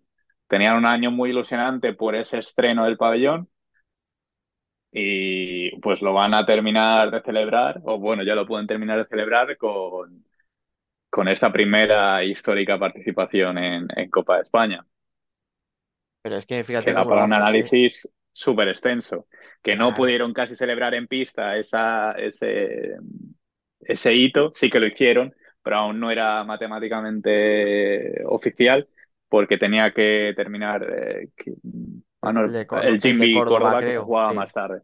Sí. Sí, de hecho yo Pero dije cuando vamos. terminaba algo así como tenía un 99,9 porque Eh. tenían que, es el típico que tenían que ocurrir mil cosas para que se quedasen fuera. Y no, evidentemente a las primeras de cambio, con el primer partido que se jugó después, como tú dices, con el GP Córdoba, se acabó ya la duda. Hmm. Es que, Y es que pff, podemos hablar de un montón de cosas de Manzanares. Y es que creo que incluso todos los equipos que van a estar en Copa, o los aficionados que van a estar en Copa, incluso pueden sentir simpatía por este Manzanares, porque además es un equipo muy correcto, que tampoco ha tenido nunca ninguna polémica, ni afición que ha tenido nunca ninguna polémica. eh, que son pura pasión, que han pasado de estar en un pabellón con 200 personas, eh, 200 socios que se agotaban los, los abonos a los 5 segundos de, de abrir la venta, a, tener un pabellón espectacular, que lo están disfrutando, que el equipo creo que también ha notado ese cambio a nivel anímico o a nivel de seguridad, de confianza que puede suponer el hecho de pues, meter a mm, miles de personas en, tu nuevo hogar y, que las cosas están funcionando. Que es que poco más hay que decir. Si es que además, para destacar algo más de Manzanares, no estamos ni hablando de que este verano perdieron a una pieza importante como era Humberto. Es que ni lo hemos nombrado en toda la temporada. Efectivamente. Y sin embargo, mira como el año pasado nos acordábamos de vez en cuando de Fitch. ¿Por qué? Porque tuvieron Sí. sus apuros. Efectivamente, es lo que tú dices. Es que, es que lo que tú dices, todo funciona en Manzanares. O sea, tú empiezas a mirar y dices, venga, desde el banquillo, y tienes a Juanlu, que es un estudioso de esto, que sabe perfectamente ya no solo cómo colocar sus piezas en la pista para que rindan. Es, un tío que sabe además eh, comerle, en el buen sentido de la palabra, ¿no? a la cabeza a Juan Emilio para que sea el Juan Emilio centrado en el fútbol sala, peleón, ese pivot que se pega con quien tenga que pegarse, que va a la guerra contra todo y contra todos, y que encima está encontrando el gol. Eh, ha sabido sacar lo mejor de Cortés, que era un ala muy habilidoso, era un ala con, regate, con tiro, tal, pero ahora ha conseguido implicarle en defensa, o sea, ha conseguido hacer un ala muchísimo más completo de lo que era. Eh, a Raúl Campos ha sabido administrarle los minutos para que siga siendo mm, resolutivo, pero que ya no dependa el equipo solo de él. Porque el año pasado al final esto era Raúl Campos y cuatro más. Y ahora no, ahora ya juega menos minutos, está más tiempo descansando tal, pero cuando sale es decisivo. O sea, todo lo que toca, lo toca para bien. Es un entrenador que es que de verdad, o sea, es muy inteligente. Pero es que luego te funciona todo. Porque te he dicho Juan Emilio Raúl Campos, pero es que Daniel, que en principio parecería como la pieza, ¿no? Un poco como de ahí arriba, que más tal, pues es que está ahí arriba, o sea, lleva 10 goles. Y es que el otro día de verdad, o sea, se comió a los cierres de Valdepeñas. Y, o sea, yo, Sí. hubo dos o tres jugadas de decir, pero si es que recibe de espaldas con una facilidad, es que se gira como, como si estuviera jugando contra niños pequeños. Pero es que los- Manzanares está jugando muy fácil toda la temporada. O sea, los, ves a los jugadores, pero yo creo que esto tiene más de, de... Estamos hablando de que es una liga muy igualada en la que cada jornada eh, es un partido y un mundo completamente distinto. La semana pasada, eh, pongo el caso de Palma, de que hablábamos de que había superado ese bache, y esta semana, por una derrota contra el Pozo, cae a la sexta posición. Vemos cómo cambia todo en una semana y cómo podemos sobreanalizar todo lo que pasa en una semana um, y cómo cambian esas cosas. Pero es que Manzanares no tiene esa ansiedad, esa presión que puedan tener otros equipos eh, o esa responsabilidad por estar en Copa de España. Ellos lo han logrado desde disfrutar, desde divertirse, y es que en pista lo demuestran, de esa facilidad que parece que están jugando en el patio de un colegio, de, creo que fue la semana pasada o la anterior, que Daniel Gabriel regateaba hasta dos veces al portero en una misma jugada. O sea, eso un jugador normal no lo hace. Sí, no, y el propio Daniel a lo mejor hace dos años no se atreve. Pero Sí, está sí, con una confianza por la nube, lo que tú dices. O sea, como está que te sale Sin todo. presión y además con confianza. Eso es. Sí, además es eso. Y luego ves jugadores, pues, mira, tienes el Galle Rodríguez, es un chico que Mm. juega pocos minutos, pero vale que tiene el carácter ese argentino de no dar nunca un balón por medio, pero es un tío que jugando pocos minutos, siempre que sale, se come la pista. Antoñito, ha habido partidos donde Antoñito ha jugado en el 5 para 4, nada más.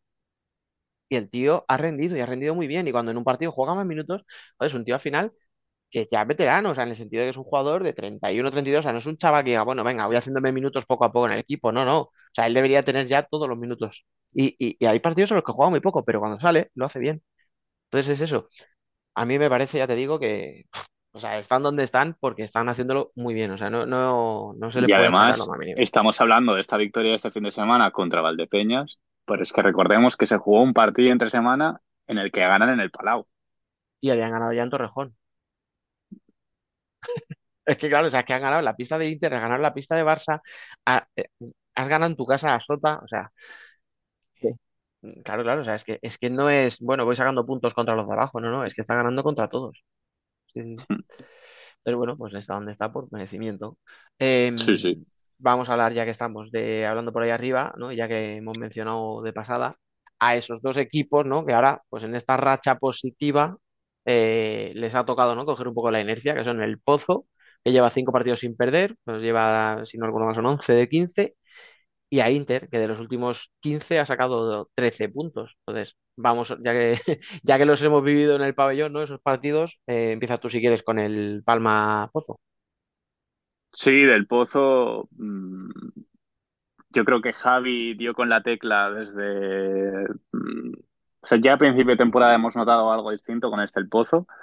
pero sobre todo con el perfil que ha mostrado Javi Rodríguez. O solemos evaluar mucho a Javi Rodríguez por sus declaraciones. Creo que incluso ha estado acertado o ha demostrado el perfil que, por el que apuesta en esa temporada. Y también estamos viendo cómo su equipo es mm, más serio o se puede acercar más a lo que Javi quiere de sus equipos. Sí que ha tenido baches, por decirlo de alguna manera, como pueden ser pues el empate con Valdepeñas, que decimos que pues mm, podía haberlo terminado, podía haber terminado de cortar la cabeza de Valdepeñas, empata también contra Noya y contra Peñíscola. Esos dos son los yo, para mí lo que estaba yo pensando, que son los un poco más cagada. Y Además los dos son en pues, casa y te mete uno sí, estaríamos hablando cuatro. ya pues de un super el pozo. Eh, pero bueno, creo que poco más hay que decir, que creo que hay que destacar su, lo que llevan de, temporada y para mí, si tenemos en cuenta las bajas o lo mermado que puede llegar Barça por la acumulación de partidos, minutos a sus jugadores, creo que el Pozo, no sé si es el claro candidato, pero creo que es el que está más cerca de, de quitarle títulos a Barça.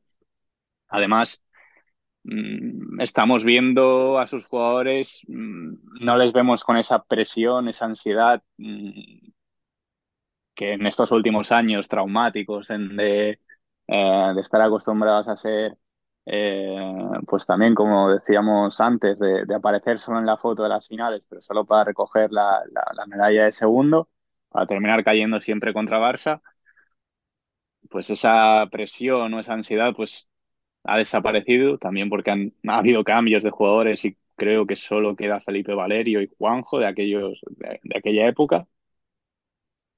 Mm, Marcel como mucho, pero no, no, no No, sé si que alguno más. llega poco después. Además llega en un mercado de Sí, invierno, si no recuerdo mal, sí. sí. Eh, entonces vemos a un El Pozo que el otro día no fue mejor que Jaén en la jornada entre semana, pero le consigue ganar con el juego de cinco.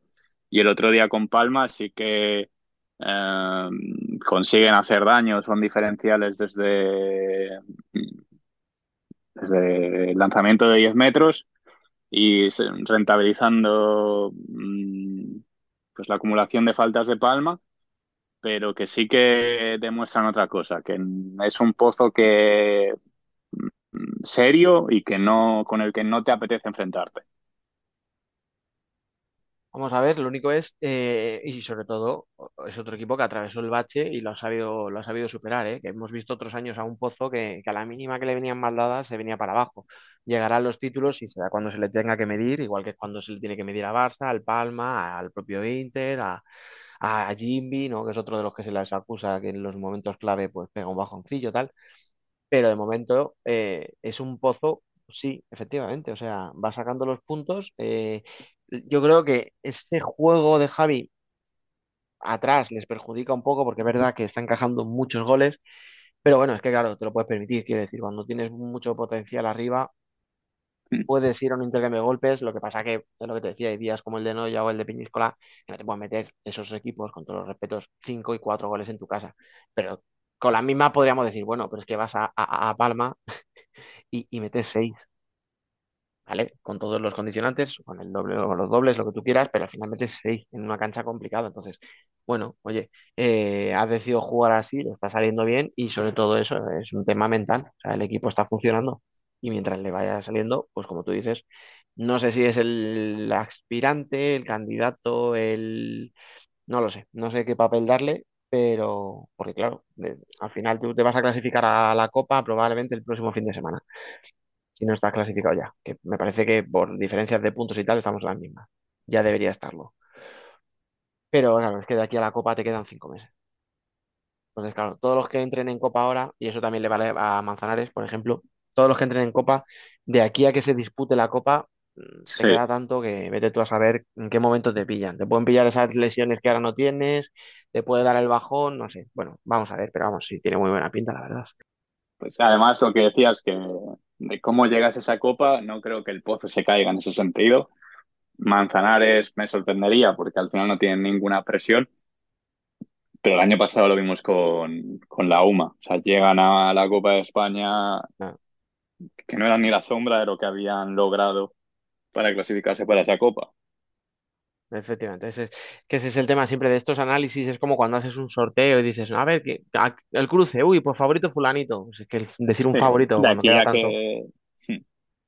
pero bueno, ya veremos, queda, queda mucho todavía para eso. Y lo que decía, el otro que está ahora mismo en una racha muy, muy positiva es Inter, no sé si hablar de qué ha pasado, qué no ha pasado, o sea, de lo extradeportivo, al final, no sé por qué el equipo está rindiendo, Quizá sí que es verdad que, que lo que se proponía antes era un juego, o era un intento, porque no se consiguió, y ese es el problema, ¿no? Que no se consiguió, pero se intentaba un juego muy vistoso, alegre, ofensivo, no sé qué. Insisto, no se consiguió, y ese era el problema. No jugabas vistoso en ataque, pero tampoco eras fiable en defensa. ¿Qué ha pasado? Pues ha pasado que ha dejado de encajar goles. As- Así de fácil y así de, de complicado de hacer. O sea, encajas solo uno en la visita a Peñíscola, encajas uno solo el día que vas a visitar a Betis, encajas uno solo en Córdoba. eh, y luego yo le pregunté a, a en rueda de prensa y todo lo que le preguntases, da igual que le preguntases y cómo se lo enfocases, todo te- te iba al mismo terreno, al defensivo. Yo le decía, ¿qué es lo que ha cambiado en el equipo? Y él me decía, no, la defensa, somos más intensos. Hemos entendido que hay que ser solidario. Papá, va, vale, muy bien. Venga, le preguntaba a alguien, oye, qué buen partido de Pablo Ordóñez. Sí, porque ha entendido que tiene que defender mejor y no sé qué. O sea, él, recurrentemente volvía, ¿no? a, eso, a tenemos que cerrarnos atrás, tenemos que ser más fiables atrás, porque es verdad que hay muchos partidos donde Herrero era prácticamente el argumento. Era todo el argumento defensivo de Inter. Era que Jesús Herrero estuviera inspirado ese día y que no, que no le metiesen goles. Y ahora no, ahora la verdad que se ve un equipo más solidario en, en defensa. Y yo, decir casualidad o no, y no, no creo que sea casualidad, por ejemplo, estamos viendo a un Raúl Gómez mucho más goleador.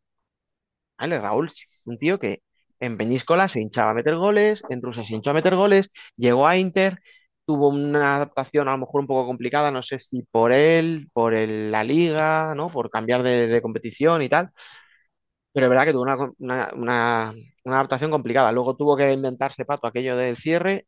Ahora sigue jugando minutos de cierre, pero claro, con un equipo más implicado. A lo mejor cuando le pones, si al lado le pones a gente como Rubi, ¿no? Que sabe el oficio perfectamente, pues siempre tienes esa ayuda, ¿no? Y, y te da ciertas licencias. Y estamos viendo a un Raúl mucho más goleador. O sea, sigue jugando atrás porque no le queda más remedio a Inter, porque tienes a Raya como único cierre como tal del equipo, porque Corpela pues cuenta lo que cuenta, y Caito, que podía llegar a contar, no lo sé, no sé, porque ha estado lesionado todo el tiempo que ha estado Riquer como entrenador, no sé si será una solución o no, pero claro, eso no te queda Raya. Y entonces Raúl se está hinchando a jugar minutos, pero siendo cierre como era antes, le ve mucho más liberado. Va arriba, se incorpora y lleva muchos goles. De hecho, ahora mismo creo que es el máximo goleador del equipo y podría decirte que el 80% los ha metido en los últimos cinco partidos. O sea, entonces, bueno, mm, está claro que hay una implicación atrás, que el equipo está siendo más solidario, que tal. Y oye, pues luego también es verdad que tiene suerte. ¿Por qué? Porque, por ejemplo, este día, último partido contra Sota, Sota hace, con diferencia, el peor partido de toda la temporada. ¿Porque Inter no se lo pone fácil? No lo sé, pero es verdad que fue su peor partido. A que a lo mejor si Sota está a su nivel, no gana con esa solvencia. Y a lo mejor le hubiera costado más y vete tú a saber si no aparecen otra vez esos fantasmas de ir en casa otra vez a remontar un partido, tal, tal, tal, que te recuerdo que el único que había ganado hasta ahora era contra el Cira en la primera jornada y remontando cinco goles. Pues, claro, eh, de repente ha empezado Inter a sumar, ha empezado a, a defender bien. Mira, tiene una prueba de fuego la semana que viene, o bueno, esta semana, mejor dicho, contra Barça, más un Barça que, es, si no me equivoco, es justo en, pre- en previa de, de Champions, ¿no? Sí, Con lo cual también tendrá que medir Velasco, ¿no? Esos esfuerzos y el si te merece la pena eh, poner a todos y cuántos minutos les pones sabiendo lo que te viene después, porque no nos engañemos, o sea, el mismo Barça es líder destacado y con todo lo que queda por delante, a nivel de puntuación y de clasificación le daría igual lo que sí. pase, pero obviamente es Inter y tú no quieres que Inter llegue a tu casa y te gane, porque hay rivalidad.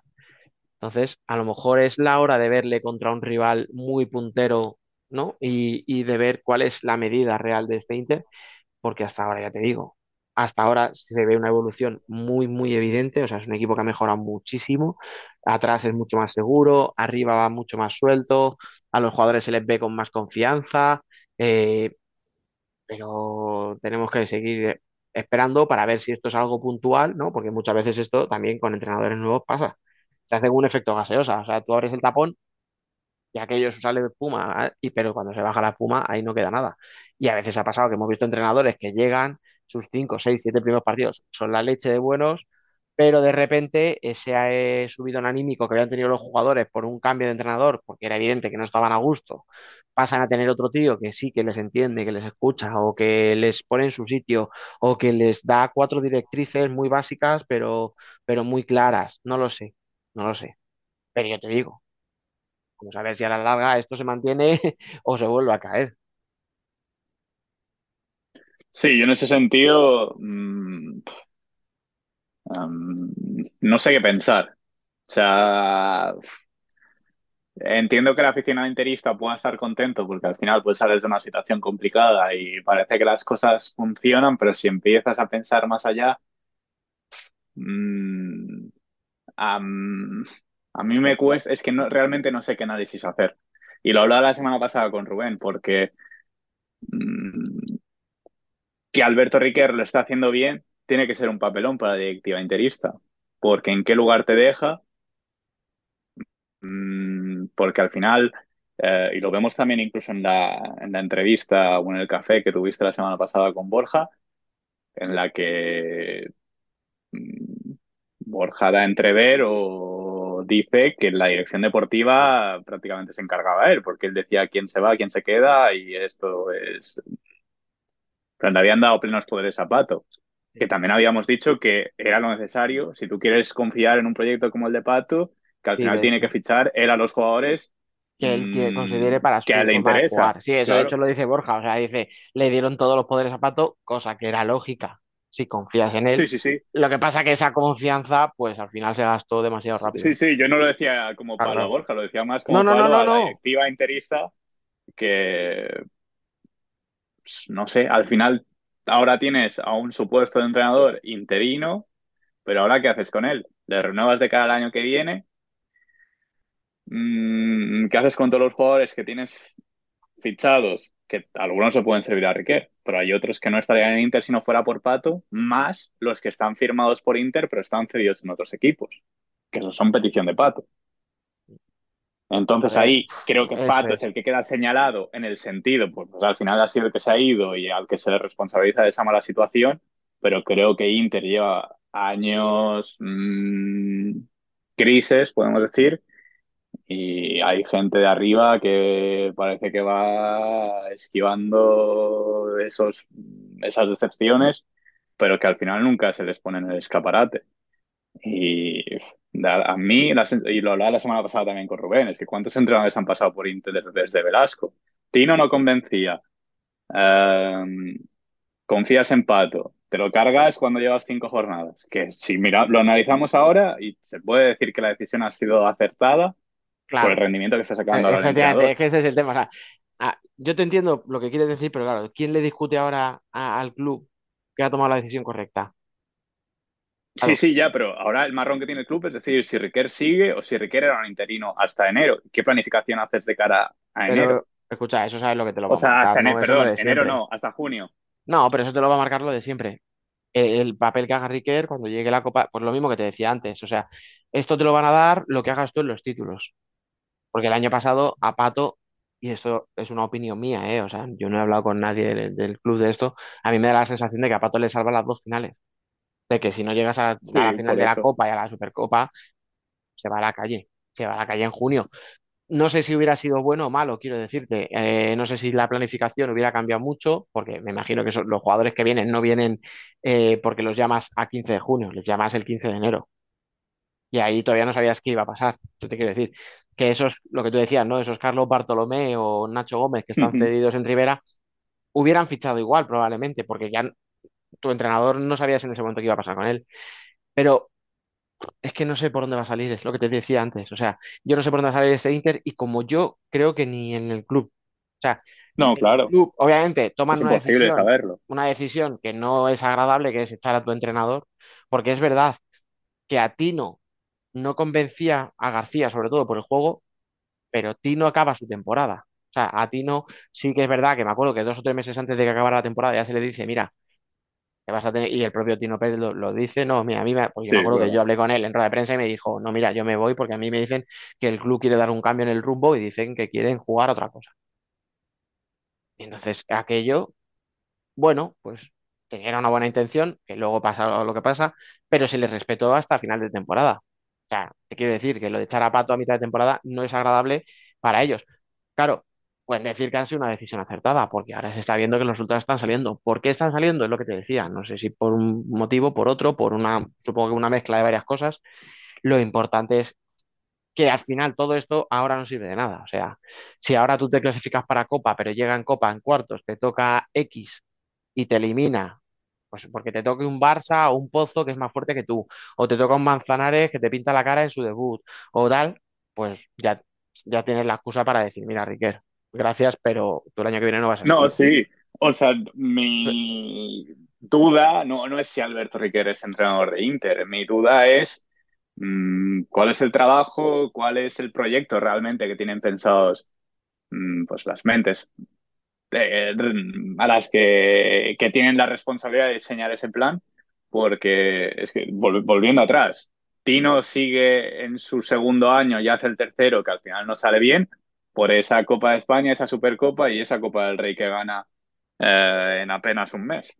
Eh, luego el siguiente ya es decepción porque ya no logra eso, pero claro, estás basando tu planificación o tu proyecto en el presente inmediato. Por eso tenemos esta mm, carnicería de entrenadores en la que se ha convertido Inter. Y a Riquer le puede ir muy bien ahora y mm, no sé, en Copa del Rey o en Copa de España hacer una, incluso en playoff, hacer una participación digna a ganar alguna de estas competiciones porque Inter tiene jugadores para, para hacerlo. Y, pero no sé, no. Y es que, ¿sabes Luego, qué planificas? No, pero escucha, es que pues, es un club donde efectivamente el presidente manda y manda muchísimo. O sea, pero yo creo que si tú lo dices, nadie lo- se lo toma como algo malo, ¿eh? O sea, yo creo que, que es un club donde efectivamente se autoimponen esa exigencia de hemos sido eh, un equipo, el equipo más grande que ha habido durante muchos años y queremos ser eso. Que estén equivocándose en la planificación, que estén equivocándose en los fichajes, no te lo discuto. Están cometiendo errores, claro.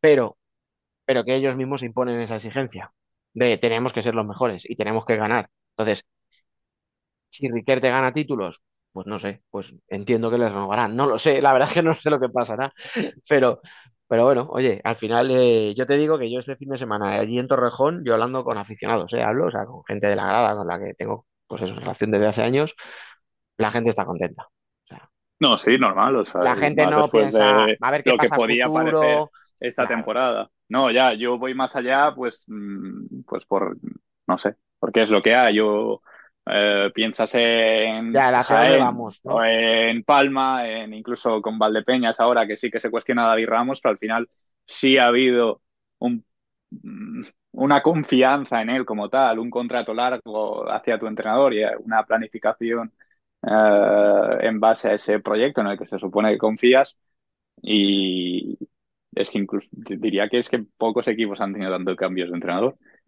Sí que el Pozo ha tenido esa crisis de, desde que se ha ido Duda, esos tres, no sé si son tres, cuatro años que está Justozzi. Eh, Javi está, ahora está en su segundo año. Mm, de- en Barça sol- pasamos de Marc Carmona a Andreu Plaza y ahora Velasco hasta a priori esta temporada. Luego veremos qué pasa. Pero, pero sí. Veremos qué pasa. Anda que no es goloso lo que puede pasar, ¿eh? Bueno, yo creo que, mm, o sea, no es información, pero está más que hecho. Vaya, vaya. Bien. La gente que, que, que piense que no hay mucho más que pensar, que yo creo que ya en algún sitio ha salido, con lo cual que hagan sus elucubraciones. Vamos a No, dejarlo no, la ahí, semana ¿no? pasada Rubén y yo lo, lo hablábamos tranquilamente. Ya, hombre. Lo que pasa que tiene que darse, ¿eh? Yo creo que esto, vamos, eh, y esto mm, sí que es información, se podría haber dado este verano. Sí, eso sí. Sí, sí. Pero bueno, a ver, escucha, que lo que decíais vosotros la semana pasada es verdad. O sea, Velasco no da puntada sin hilo. Y cuando le preguntan por André Sí. Coelho y él decide hablar de, de sí mismo, O sea, Velasco en su día, cuando habló de Catela, mm, a ver si se Hmm. pone un poquito en forma y deja de tal, él sabía perfectamente, no, no, no, no es un desliz de, uy, he metido la pata. En de prensa hay entrenadores más pasionales que se les escapa. Pero, pero Velasco no. Igual que pasó aquello cuando lo que comentáis vosotros la semana pasada, cuando era- le preguntan por André Coelho y dice, bueno, a ver si estoy yo. Efectivamente, Sí, yo sí. también al escucharlo pensé, ya. Lo que pasa que, oye, tiene que darse, pero yo lo que voy es, eso va a pasar en junio, acaba contrato. Y te recuerdo que hay un mundial eh, a un año vista. Margen tiene, o sea, tiempo hay de sobra para que coja el equipo y lo planifique, pero no lo sé, tenemos que verlo, ¿no? Yo no tengo dudas. Nos podemos jugar una comida, una cena, lo que quieras.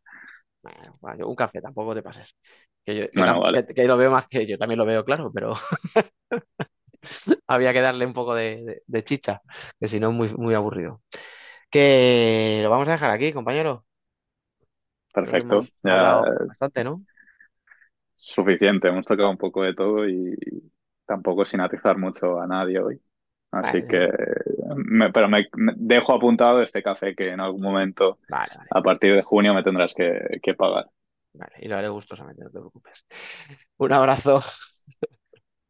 Un abrazo. Hasta la semana que viene.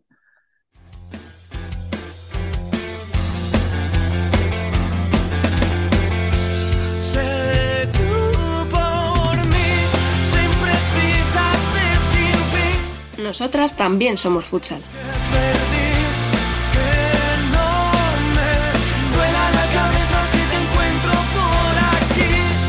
Vamos ya con nuestro Ellas son Futsal, un programa que va un poco a la carrera. Vamos contra el reloj porque tenemos invitada dentro de muy poquito esperándonos. Así que, Alba Herrero, muy buenas. Hola, buenas.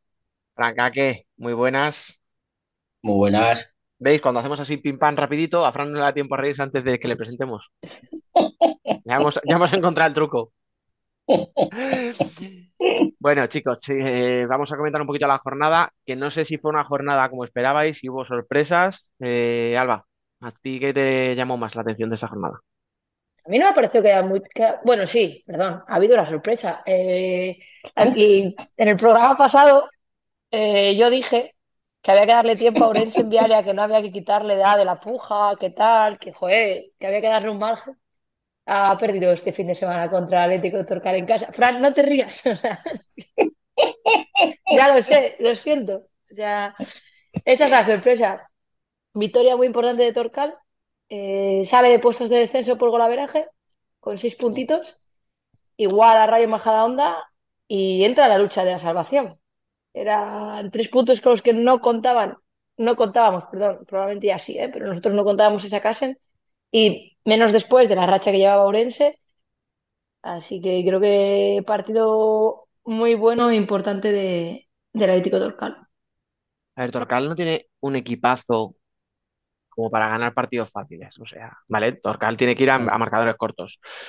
Pero Sí. yo creo que tiene plantilla como para que no le dejemos de tener en cuenta, que lo mismo se cae, ¿eh? No lo sé, pero yo creo que no va a ser, no va, no va a ser un Leganés, para entendernos. O sea, yo creo que No. el resto van a estar ahí No. peleando con poquitos puntos, o sea, no, no va a haber uno que se destaque, yo creo, pues eso, lo, los que estamos diciendo estas últimas semanas, ¿no? Van a seguir ahí peleando abajo, pero yo creo que, que yo creo que Torcal sí que va a estar enganchado en esa pelea.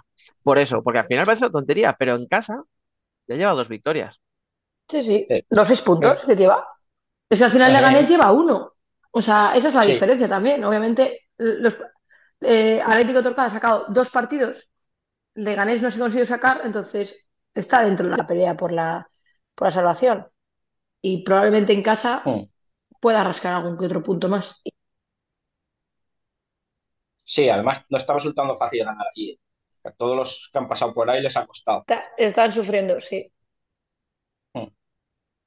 Sí, pero al final, oye, eh, joder, hizo un partido bastante solvente, vamos a decir. Es verdad Sí. que Orense no estuvo a lo mejor en su mejor día, no estuvo muy la jugada, ¿sabes? Pero me parece que hizo un partido solvente, ¿verdad? Que tarda bastante en meter el gol, pero me parece que Mm. una vez que, que- que lo marca no pierde la cabeza, creo que se, se sostuvo bien, o sea, que no es una victoria de estas de suerte, que dices, ah, bueno, joder, se la ha llevado, pero uf, podía haber perdido fácil, ¿no? O sea, no fue un No, es partido una, es una brillante. victoria tra- trabajada. Ya está. Sí, Me ya- gusta ya, la palabra además, solvente, Dani. sí, sí, además se olvidaron de sacar portero jugador en uno de estos arrebatos como la jornada anterior, cuando contra Pollo, y ahí amarraron el resultado. Bueno, a ver, también es verdad, eh, al final, o sea, plantearos el viaje que hay de Orense a, a Málaga, ¿eh? Ya. Pues toda la península. Hay, hay un ratito, o sea, que no es excusa, porque toda la semana va a haber equipos que tengan que hacer bajen allí. muchas horas. No, a ver, habrá, pues Les Corts tendrá que meterse 10 horas de autocar cuando va a Marín, o le ha tocado ahora a Orense bajarse tropecientas horas en autobús para bajarse a. Pero que al final estas cosas, o sea, quiero decir que hay partidos donde se puede pensar, no, el visitante es muy favorito. Y a lo mejor hay que rebajar un pelín, ¿no? Ese favoritismo, por el hecho de decir, bueno, pero ¿en qué condiciones va a llegar? O sea, Ya. pongo este ejemplo, pero es lo que os digo, ¿eh? Todas las semanas hay equipos que, que están en esa situación, o sea. Oh. Y eso los equipos de casa tienen que aprovecharlo. Y yo, pues si me dejáis así, ¿eh? que he dicho dos nombres, como parece que no, pero sí, Sí. precisamente porque yo lo comparaba, eh, no, para mí en mi cabeza, ¿no? Eh, la situación con eh, lo que os acabo de decir, el viaje del Scorch hasta, hasta Marín, que al final es atravesarse todo el norte de España. Y se vuelve a Scorch. Lo has hecho tan bien que no nos habíamos dado cuenta, ¿eh? ¿Cómo lo has hilado? Sí, sí que te has dado cuenta, pero no pasa nada. Hace así como que. No, porque Perdón, además he perdón, puesto dale. el ejemplo, joder, pues porque al final de verdad que yo creo que esta- este fin de semana son los dos equipos que han tenido el viaje más largo. O sea, Sí, sí. o sea, al final había bastantes partidos que, porque son equipos de Madrid que tienen más o menos desde el centro en un viaje pues de cuatro, cinco, seis horas como mucho, no tienen diez, no sé, ¿sabes? O sea, y, y es lo que os digo, a mí, por ejemplo, el partido del Scores me pareció una pasada. Sí. Y me pareció que Marín volvió a desaprovechar, por esto que os estoy diciendo, una situación de un rival que había arrancado como una moto, que había tenido un pequeño bache y que podías aprovecharte de ese bache. Pero es que eh, el problema es que Marín tiene una portería que es de fútbol 11. No porque su Sí. portera sea muy mala, cuidado, No. sino porque es que le meten muchos goles. Le, le Sí. llegan fácil y le Pero- meten fácil. Es que les meten muchos goles porque fallan mucho atrás. O sea, los dos primeros goles de. Los dos primeros goles de, de Score, si no me equivoco, son de. Uno son falla de salida de presión y otro son falla a media pista. Creo que van así, ¿eh? O sea, Sí. que hay dos que son así. Mm. Eh, o sea, dejan vendida a Patri. No, no es que Patri no llegue, es que es que es uno contra ella. Entonces, Claro, eso, eso es le costó a uno. A Marín le costó durante todo el partido salir de presión. Su única opción durante la primera parte, cuando conseguía salir, era jugada individual de una de sus Sí. jugadoras que se iba, Mm. superaba un uno contra uno y salía de presión. Sin embargo, el Scorch, después del tiempo muerto, intentaba salir 3-1, balón alto, que la baje, que la baje quien pueda. Y ya Que la baje. Martita. Como casi- que la baje Martita, iba a decir, que quien pueda o Martita, porque las bajaba todas. Cualquier, cualquier, Pero cualquiera. estuvo en todas. O sea, estuvo en, En todas. todas. El partido, el partido de Martita fue tremendo, ¿eh? Es, el partido de Martita fue brutal. Pero porque era, primero era el recurso, pero es que luego era la solución también. O sea, Sí, sí, sí, sí. Y luego cuando te quieres dar cuenta estaba en defensa. Otra vez. pero porque interpretó, interpretó muy No, bien aparte- el, el equipo y ella misma esa, esos problemas que tiene, pero que lo tiene desde el primer partido, o sea, desde la jornada 1, que tiene Marín para salir con el, con el balón desde atrás. Eso que es. Ya lo hemos hablado otras semanas. Busca un recurso distinto, intenta salir en 3-1, ¿sabes? Claro. mm, y, pero no sé si porque no se atreven, si porque no les va bien, si porque no confían. Joder, Ya. tienes, tienes Pero si ves que no te está saliendo Café, durante todas estas jornadas, entréalo. No te digo que lo hagas en todos los partidos, pero entréalo. No sé, que igual están haciendo, ¿eh? Pero es que se vio lo Claro, mismo que, que que se lleva viendo toda la jornada. Esos problemas en la salida de presión. Se quedaron sin, se quedaban sin ideas. Cuando Mm. el Scores presionaba bien, es que no salía Marín. Pero, pero imposible. Claro, pero es que es el problema que tú en, una- en un fin de semana en el que la victoria te, te mete en la pelea y le complica la vida a tu rival, son de estos partidos que psicológicamente también te pueden afectar mucho, ¿eh? Porque Sí. un partido en casa contra un rival que antes de empezar era directísimo. Ahora se te ha escapado un poco, pero se te ha escapado por deméritos tuyos y porque el otro lo está haciendo muy bien, por las dos cosas. Tienes que tener cuidado, porque te metes en un problema y, y te empiezas a, a tener que, o sea, a, a pelear por cosas que no creías a lo mejor que tenías que pelear. Ah, ahí tenemos al Scores. No digo nada más. Venga, saca pecho. Es Ah, que estaba claro, ¿eh? Lo estaba deseando.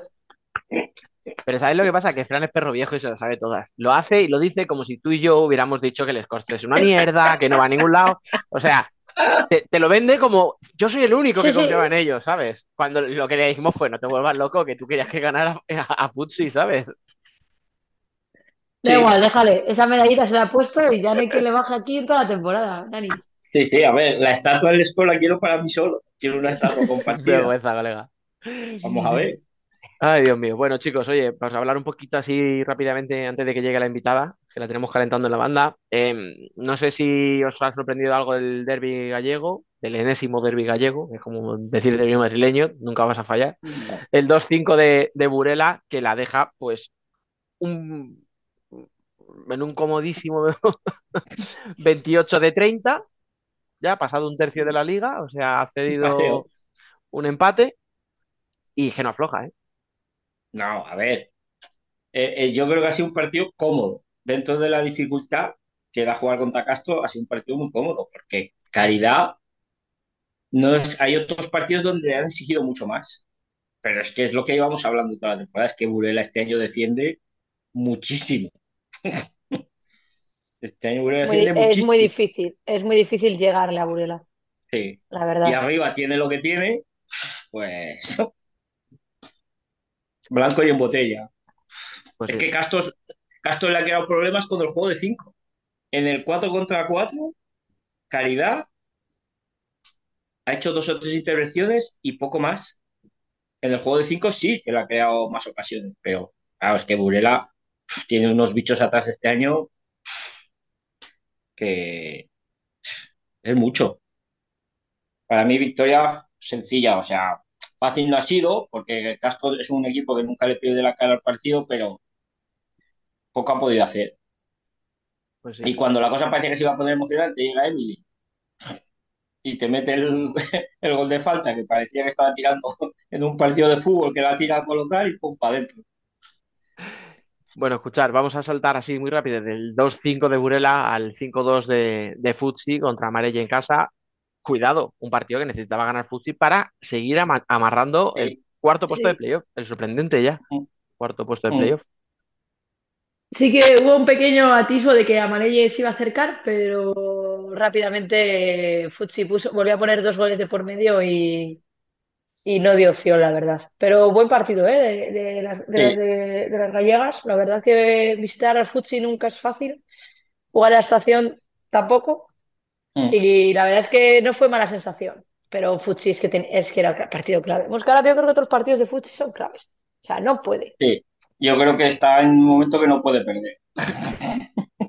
O sea, yo, Futsi está deseando que el próximo fin de semana Burela y Alcorcón empaten al, al- a Sí. lo menos que sea, ¿eh? Espera, Y decir, escucha, "Yo no voy a ganar. ¿tú sabes, tú sabes dónde juega Futsi? Que lo he Sí. mirado antes. Tiene que, tiene que ¿Dónde? via- viajar a seca contra Pollo. Fuera. O sea, que le vendría muy bien el empate, pero no es- te va a garantizar que eso te, te haga O sea, el puntos. primero y el Exacto. segundo y el cuarto y el quinto se enfrentan entre sí. Sí, Perfecto. Sí. sí, la semana que viene no hagáis planes porque Pues bien. entonces el que va a estar contento es Móstoles.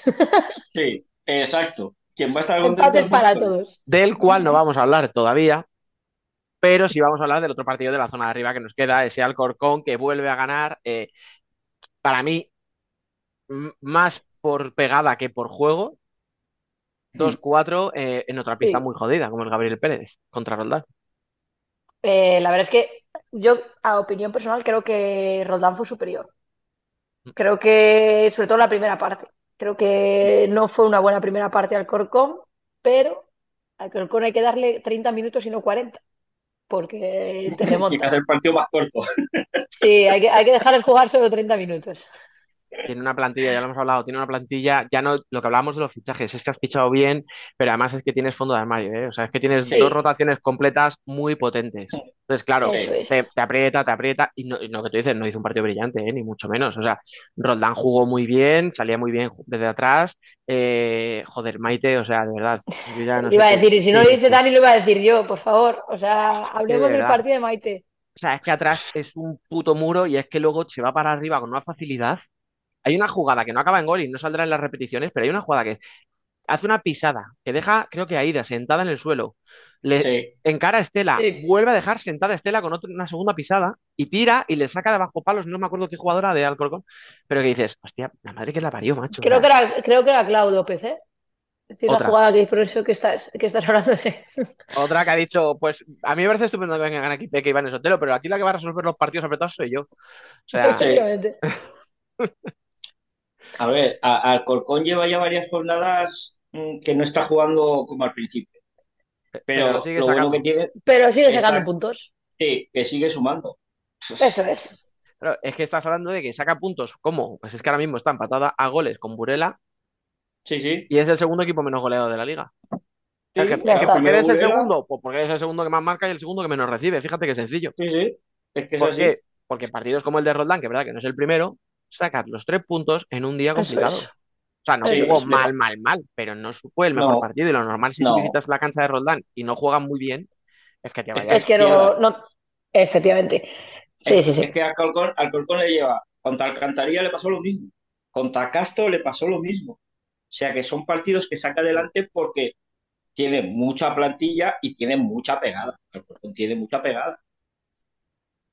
Bueno, chicos, vamos a, vamos a hablar del último partido que nos queda de la zona de playoff, pero vamos a hablar con la invitada, que ya está por aquí. Y aquí tenemos a una de las jugadoras, no solo porteras, sino jugadoras más destacadas de, de la temporada, Ariadna Pérez Castilla. Ari, ¿qué tal? Muy buenas. Hola, ¿qué tal? Porque es que si digo porteras, ya sale Alba, que le gusta mucho hacer lobby de las porteras, a presumir. Entonces, directamente una de las mejores jugadoras. ¿Qué Bueno. tal, qué tal te estás viendo tú en esta temporada? Bien, eh, estamos eh, todas creciendo mucho desde pretemporada. Eh, es un trabajo conjunto y diario y creo que los resultados se están dando. Así que pues a seguir en la línea y seguir trabajando. Tengo una, tengo una fama que me he ganado, me he ganado la fama, lo voy a reconocer. Eh, para mí es un placer tener porteras en el, en el programa, así que Dani cada dos por tres ahora las va, las está invitando.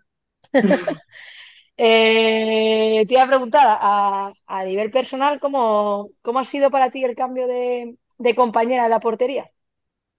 Pues yo con Silvia me llevaba genial y, y de hecho de verdad que yo al principio decía, fufa, a ver ahora, porque la verdad que nos llevamos genial, pero la verdad que con Pitu este año genial también. O sea, sinceramente he tenido bastante suerte en ese aspecto y la verdad que tener una compañera buena en la portería es muy positivo porque os reforcéis mutuamente y es mucho mejor.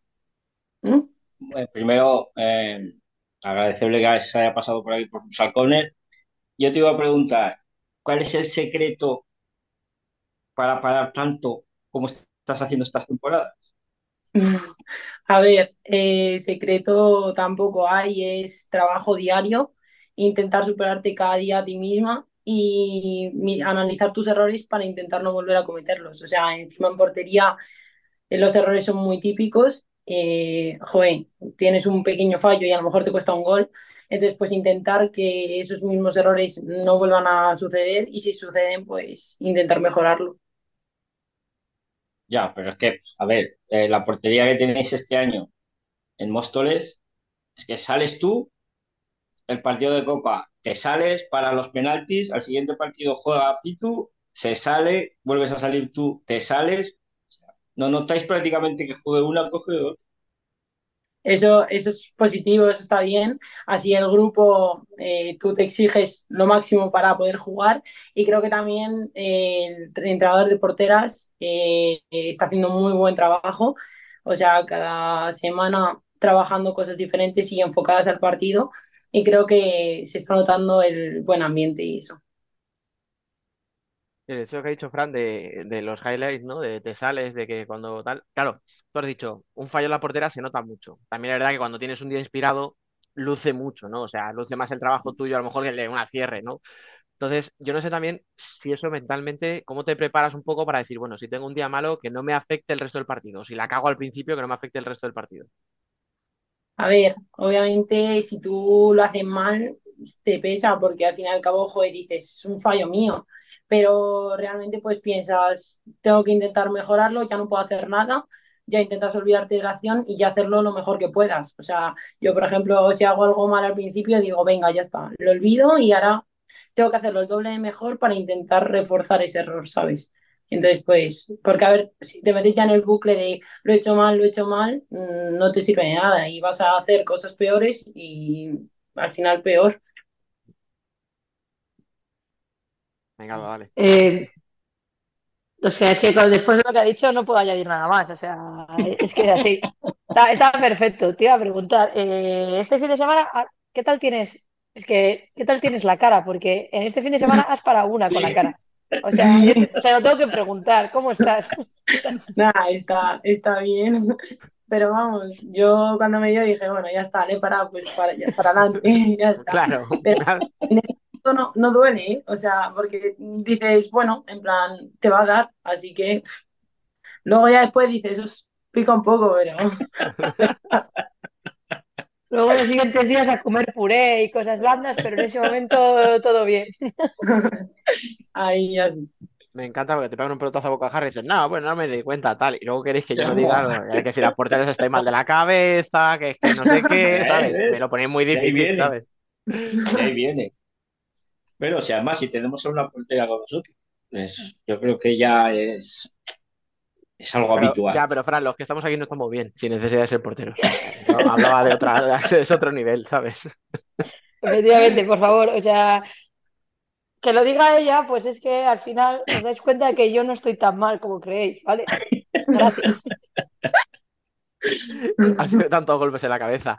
Oye, ¿qué te iba a decir? Eh, que no nos olvidemos de hablar de lo importante, que son seis partidos consecutivos, si no me equivoco, ¿no? De liga, ganando. Sí. Entre Mm. medias, pues partidos como ir a la estación, por ejemplo, que siempre es una salida fácil. O sea, eh, yo no sé si este, este, o sea, este inicio de temporada, vosotras, eh, yo sé que siempre decís, sí, joder, pues claro que confiábamos y tal, pero ¿realmente tú te esperabas estar tan arriba y con esos resultados? A ver, eh, sinceramente, obviamente sabíamos que iba a ser complicada la temporada. A ver, era un grupo medio nuevo y, joder, sabíamos que iba a ser complicado y es verdad que con el trabajo que estamos haciendo los resultados también se están dando y no nos esperábamos estar ahí. O sea, obviamente trabajamos diariamente, pero, mm, joder, la temporada y los, y los equipos exigen mucho y la verdad que estamos muy contentas por eso. Y pues nada, ahora seguir trabajando y, y a ver qué va pasando. Yo te, yo te iba a preguntar, ¿qué tal con Patri? Porque a veces parece que le va a dar un infarto ahí en la banda. Pues con Patri bastante bien. Eh, nosotras algunas la conocíamos de jugadora y bastante bien el rol de entrenadora con las jugadoras. Y, y sí, la verdad que lo vive mucho. Igual que lo vivía de jugadora, lo vive ahora de, de la banda. Y, y bastante bien, la verdad. Es su primer año, así que muy bien. Para, para, para no cabrearla mucho, no le digas tipo, Aldrich, relájate un poco, que no tienes edad para estar así de No. ¿sabes? No, eso es lo peor. No, no, no, no. Yo, me dejáis que haga otra, porque al hilo de lo que hablábamos de la liga, ¿no? Y del comienzo, que yo me acuerdo que el año pasado estuvieron por aquí las hermanas Benete, ¿no? Y nos hablaban mucho de la copa. Al final hablaban todo el rato, la copa es el objetivo, tenemos que llegar bien a la copa, la copa, la copa. Yo lo entiendo, ¿eh? Porque tú antes de empezar la temporada piensas, vale, Burela y Fusi van a estar ahí arriba porque van a estar ahí, porque sí, porque por plantillas tienen que estar. Alcorcón eh, llega verano y dice, vale, me has fichado a Peque, a Benes Sotelo, a Guti, como si nada, como si no costara. Y luego tienes a un Melilla, que en teoría, ¿no? Tienes a Mandiña, tienes a unas varias brasileñas, ¿no? Que son de la selección y dices, joder, si es que no hay sitio para nosotras. Entonces, claro, ¿cómo se afronta también, ¿no? Una liga donde dices, pero si es que me están poniendo, que ahora estáis dentro, pero me ponen prácticamente imposible los playoffs. Es muy complicado, obviamente, pero jornada tras jornada, oye, a ver qué va pasando. Y obviamente va a ser complicado y estar ahí arriba, pues ya nos pasó hace dos temporadas que estuvimos ahí arriba toda la primera vuelta y luego pues nos fuimos abajo. Pero bueno, eh, es muy complicado, va a exigir mucho la competición, pero bueno, a seguir trabajando como se está haciendo y, y a seguir soñando. Sí, pero por ejemplo, hay, yo el cambio que veo con otras temporadas, aparte de que tenéis un equipo bastante joven, que ha bajado la media de edad, defendéis muchísimo más que otras temporadas. Sí, en eso, en eso también nos hemos centrado más en la defensa, en ser más eh, como eh, compañeras, más en la última carrera en defensa, sí o sí, no, no dejar balones sueltos y pues lo que en otras temporadas a lo mejor faltaba, eh, este año, joder, los repliegues y todo son increíbles. Ayer, por ejemplo, hicieron un, un repliegue de tres personas seguidas que dije yo, madre mía. Y hombre, de la policía eso apoya. O sea, y dices, qué bien. Esto es lo que hace dos años nosotros desde fuera decíamos, qué, qué entretenido ver jugar a Móstoles. ¿no? Claro, entretenido porque aquello era un correcalles. Y ahora habéis dicho, bueno, lo mismo hay que calmarse un poco, ¿no? Hacia arriba y, y darle el esfuerzo hacia. Ari lo agradece, ¿eh? que bajen más hacia a, a la defensa y que se olviden a veces del ataque. Sí. Eh, yo, con lo que ha dicho Fran, aparte de que habéis rejuvenecido la plantilla, es más larga. O sea, es al final, a la hora de, defen- de defensa, de repliegue, tal y como jugáis, eh, yo creo que os ha venido bien, ¿no? O sea, esto es una pregunta, pero casi más bien que me confirmes, porque se, Sí, se sí. ve desde fuera. Es así realmente, o sea, tú cuanto más gente tengas, al final la gente está más, como más fresca, más, más, sin tanto cansancio, entonces claro, los repliegues se hacen mucho más rápido. Entonces, pues claro, se nota mucho. Además, También yo creo que era una, eh, un poco, ¿no? La, la asignatura, yo me acuerdo que también habla, otra de las cosas, ¿no? Que decíamos, que además tú lo has mencionado, ¿no? Hace dos años estabais ahí arriba y a última hora os caéis. Y yo no sé si era un tema físico, pero sí que veíamos que era la plantilla corta y decías, es que se te tiene que hacer No llega. larga la temporada. No Sí. llega, claro. se- eh, ¿El qué? claro, es- no, es eso, que, que, que no llega. que al tener plantilla corta, la cosa era más complicada. Claro. Y luego tuvimos suerte y realmente no se lesionó nadie, pero si hubiera, si se hubiera lesionado a alguien, pues más complicado aún. O sea, con una plantilla corta al final te la juegas. Yo, sí. Ay, perdón, Fran, dale, dale, dale tú primero. Dale, Bueno, voy a dale. avanzar. ¿Ya tienes el teléfono de Claudia? Cla- Claudia Pons. Madre mía. ¿Cómo? Escúchame, si, si aca- si- si está debutando con la sub-19, déjala que juegue ahí. Si va a ir con la absoluta, ¿para qué? Si ¿Cómo que para no qué? ¿Para jugar? Sí. Si va con la absoluta es para jugar. Al Bueno, eso está, un sueño. Es un sueño, la verdad. La selección española, pero todavía hay que trabajar mucho y bueno, ya está. Es que iba a preguntarle lo mismo, pero Fran, no sé, se ha metido en mi cabeza y se me ha adelantado totalmente. Y sí, no os Eh, avancéis tanto, darle tiempo. ya, ya, que sí, que sí, que, que damos tiempo, que yo no quiero gafar a nadie, por favor. Ya, sí, por favor. No, ¿sabes qué pasa? Te lo, te- mira, te voy a contar una cosita así rápida. Es que hace dos o tres semanas puso por las nubes a Cristina de Roldán. Y al partido siguiente, pues digamos que no fue su mejor día. ¿vale?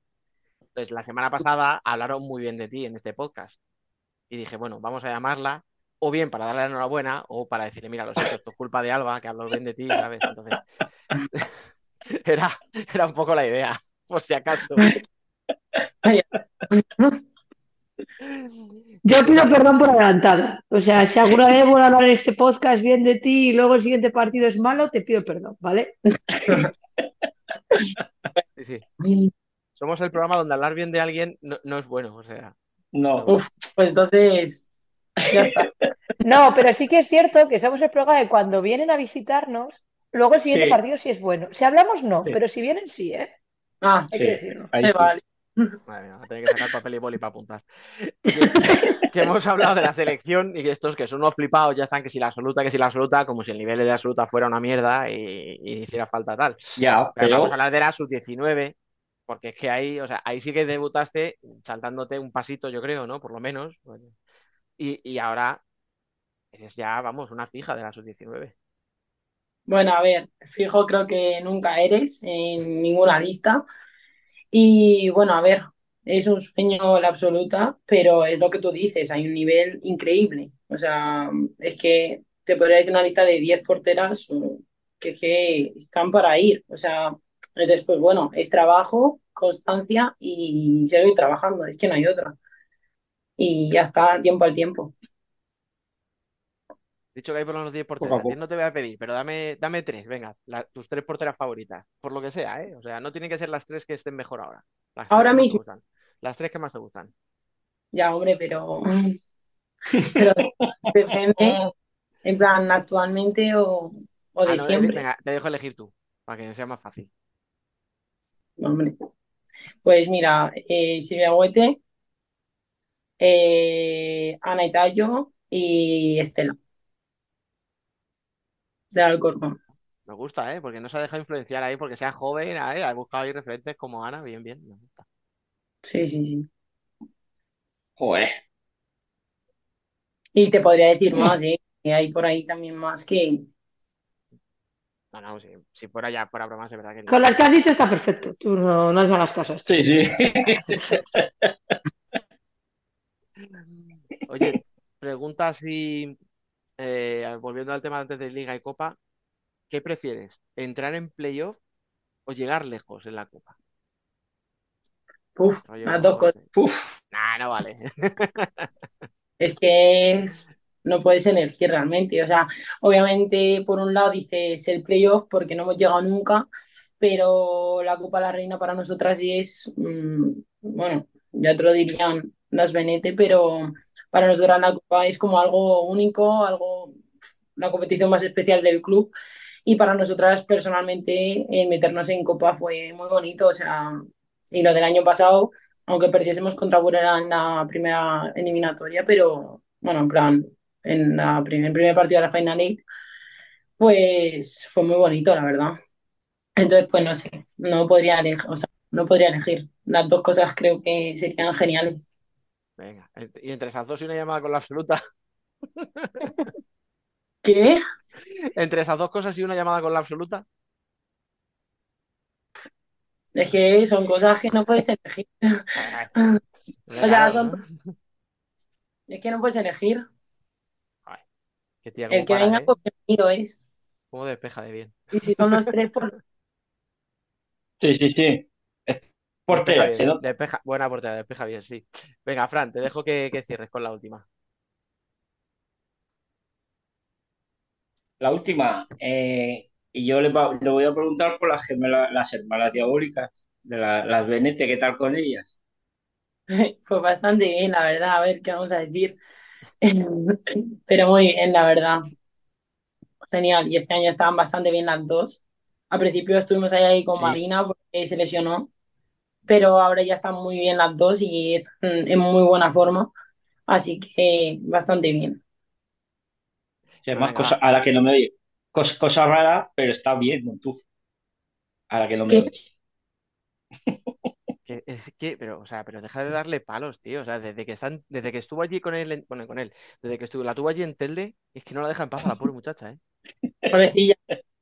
Uy, Fran, macho, verdad. Escúchame, voy a, pues voy a cerrar yo, porque no podemos acabar con una invitada preguntándole por otras. Así que vamos a preguntarle a ella, vamos a preguntarle. Ahora estás en un periodo, ¿no? En el que estabas alternando el año pasado la portería, este año sigues alternándola. Entonces, ¿cuáles son tus objetivos más allá, ¿no? Pues, por ejemplo, eso de, oye, pues asentarme, ¿no? En la, en la titularidad y tal. ¿Cuáles son tus objetivos así a corto plazo? A ver, de futuro yo nunca suelo hablar en plan, no sé, creo que esto va día a día. Eh, o sea, a lo mejor hoy te digo genial, pero mañana no sé qué va a pasar. Y, y pues eso, pero bueno, seguir trabajando sea donde sea, en plan, si es aquí o donde sea, pero mi idea es esa, día a día, sin mirar futuro y ya está. Pues nada, ya no te entretenemos más, que llevamos ya aquí un ratito bastante largo eh, charlando. Que muchísimas gracias por pasarte y nada, que tengas muchísima suerte para, para lo que venga. A vosotros, muchas gracias. Bueno, chicos, yo creo que ya hemos sudado bastante, hemos hecho un debate ahí a contrarreloj, hemos intentado que Ari no, no- meterle a un gol y nos las ha parado todas. Sí, Portería cero de Ari, ¿eh? O Sí, sea, sí, complicado. se va de aquí invicta la tía, macho, no había forma de encontrar un espacio. Sí, ya decía yo otras semanas que esa portera cubre mucha portería, que es muy grande. Así que nada, eh, Fran, eh, no sé qué decirte. No sé qué decirte, sinceramente. No sé si darte las gracias por venir, no sé si decirte tómate unos días de vacaciones. necesito, Que te dé un poco de consol, Fran. Es la hora. Necesito un mío. café. Hasta ahora no podemos grabar. Bueno, Alba, a ti sí sé qué decirte.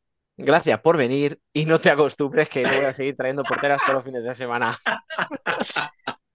Bueno, poquito a poco va- vamos mejorando el número de porteras a la temporada, así que no me vamos mejorando, si contamos por proporción, eh, que al final hablamos de plantilla de 12. Pero, claro, pero a ver, es que, a ver, A pero ver. traes a porteras porque son la clave. Si es que lo dices tú, ya está. Si Ya es que estamos, no tengo nada más que ya decir. estamos.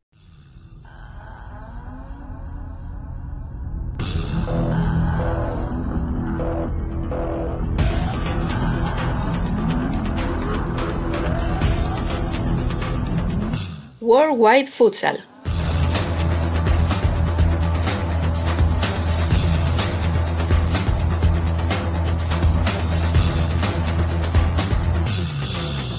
Turno de fútbol sala internacional, turno de Worldwide Futsal. Mi nombre es Alejandro Méndez y como siempre me acompaña Emen Riso. ¿Qué tal, Emen?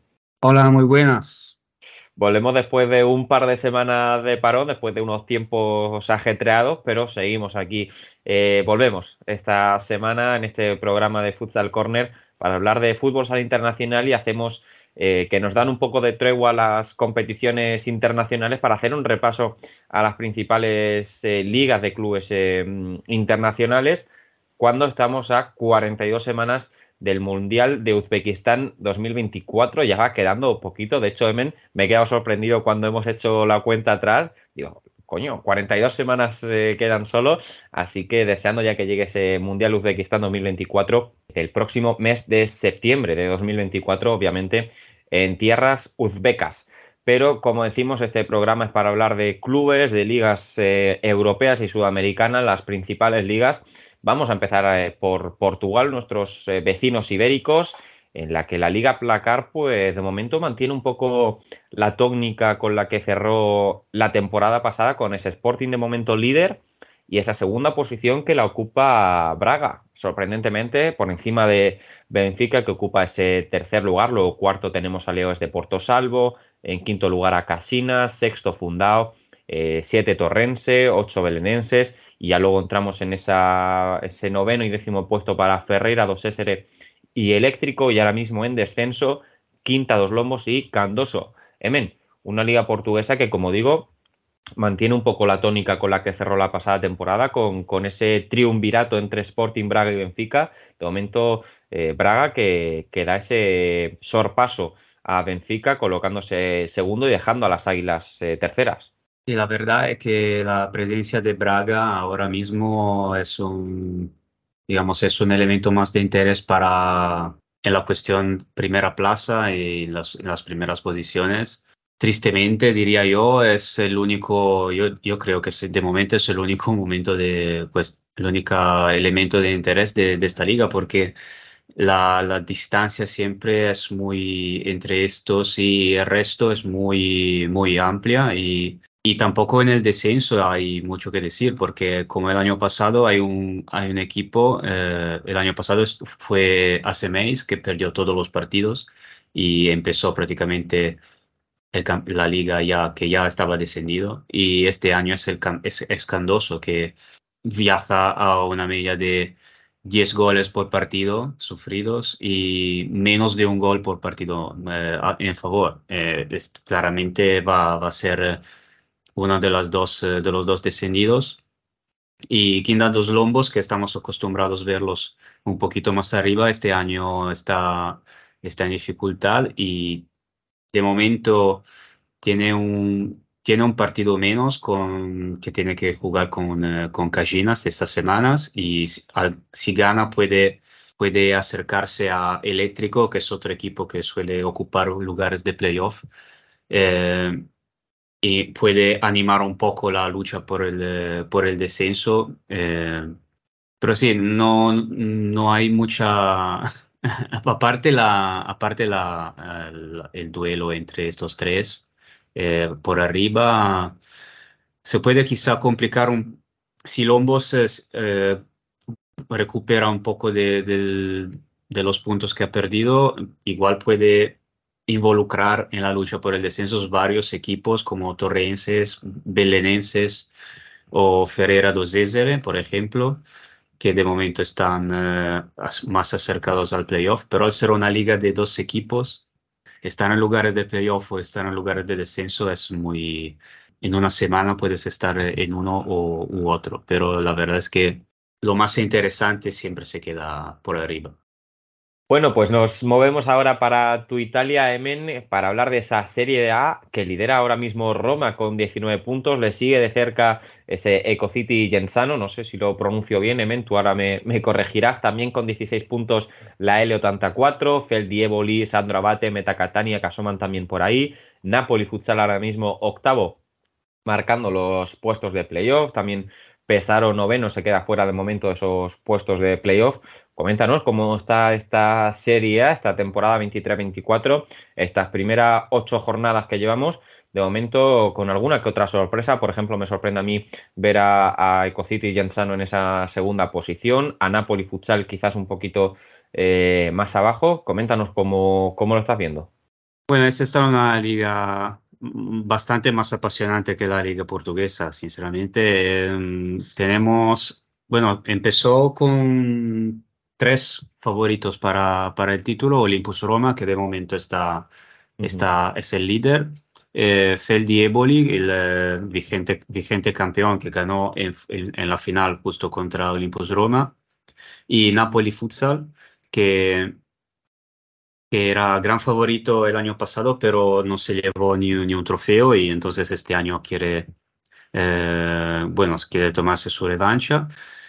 Y dos de estos tres han empezado un poquito, un poquito más lentos, digamos. Eh, seguramente tenía, eh, está más, de momento está más concentrado en la, en la Champions League.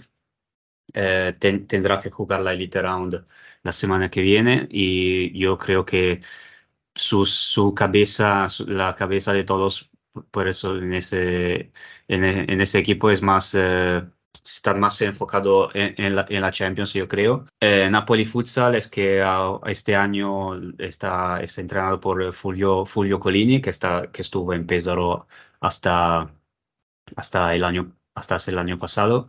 Eh, em- tam- también empe- empezó un, un poco, un poquito de incertidumbre con seis, seis empates de, en, en ocho partidos jugados, que es, una, que es bastante una raridad en nuestro deporte, pero sin ninguna derrota. Todavía no, no, no ha perdido ni un partido y seguramente sigue, sigue estando entre los eh, favoritos para el título. Justo la, en la última jornada jugó contra Olympus Roma y empataron eh, 2 a 2 en un partido muy, muy, muy equilibrado. Entonces, todavía siguen, eh, siguen en, la, siguen en la lucha. Y bueno, tenemos a Olympus primero, Feldi cuarto y, y Napoli octavo. Eh, en el medio hay varios equipos eh, eh, muy interesantes, con el, el Ecocity Genzano, por ejemplo, que es eh, segundo. El nuevo equipo de Stefano Mammarella, que es una de las, eh, un- es una de las muchas, eh, de los varios recién ascendidos de este año y ya se sabía que tenía un equipo muy, que es un equipo muy ambicioso y que tenía un, que hi- hizo un equipo para, eh, para luchar para las primeras plazas en la, en la Serie A. Quizá nos, era bastante, es bastante inesperado verlo segundos, pero como el- los otros dos empezaron un poquito más lentos, eh, alguien ese, ese lugar lo tendrá, lo tiene que ocupar. Así como la L84, eh, es un equipo que ya el año pasado hizo ver cosas muy buenas, ganó la Copa de la Divisione y tiene muy buen equipo con, eh, por ejemplo, Josico, eh, Cuzzolino, eh, también otro club muy, muy ambicioso. Y luego, bueno, eh, Sandro Battavellino, Meta Catania, son todos equipos que nos han acostumbrado a estas posiciones. Eh, menciono también Sala Consilina, que es otro recién ascendido, donde juega batería, eh, que también es una, tiene una- un buen equipo y ahora tiene- lleva tres semanas sin ganar, pero hace, hace la- su última victoria fue justo contra Olympus Roma, el líder actual.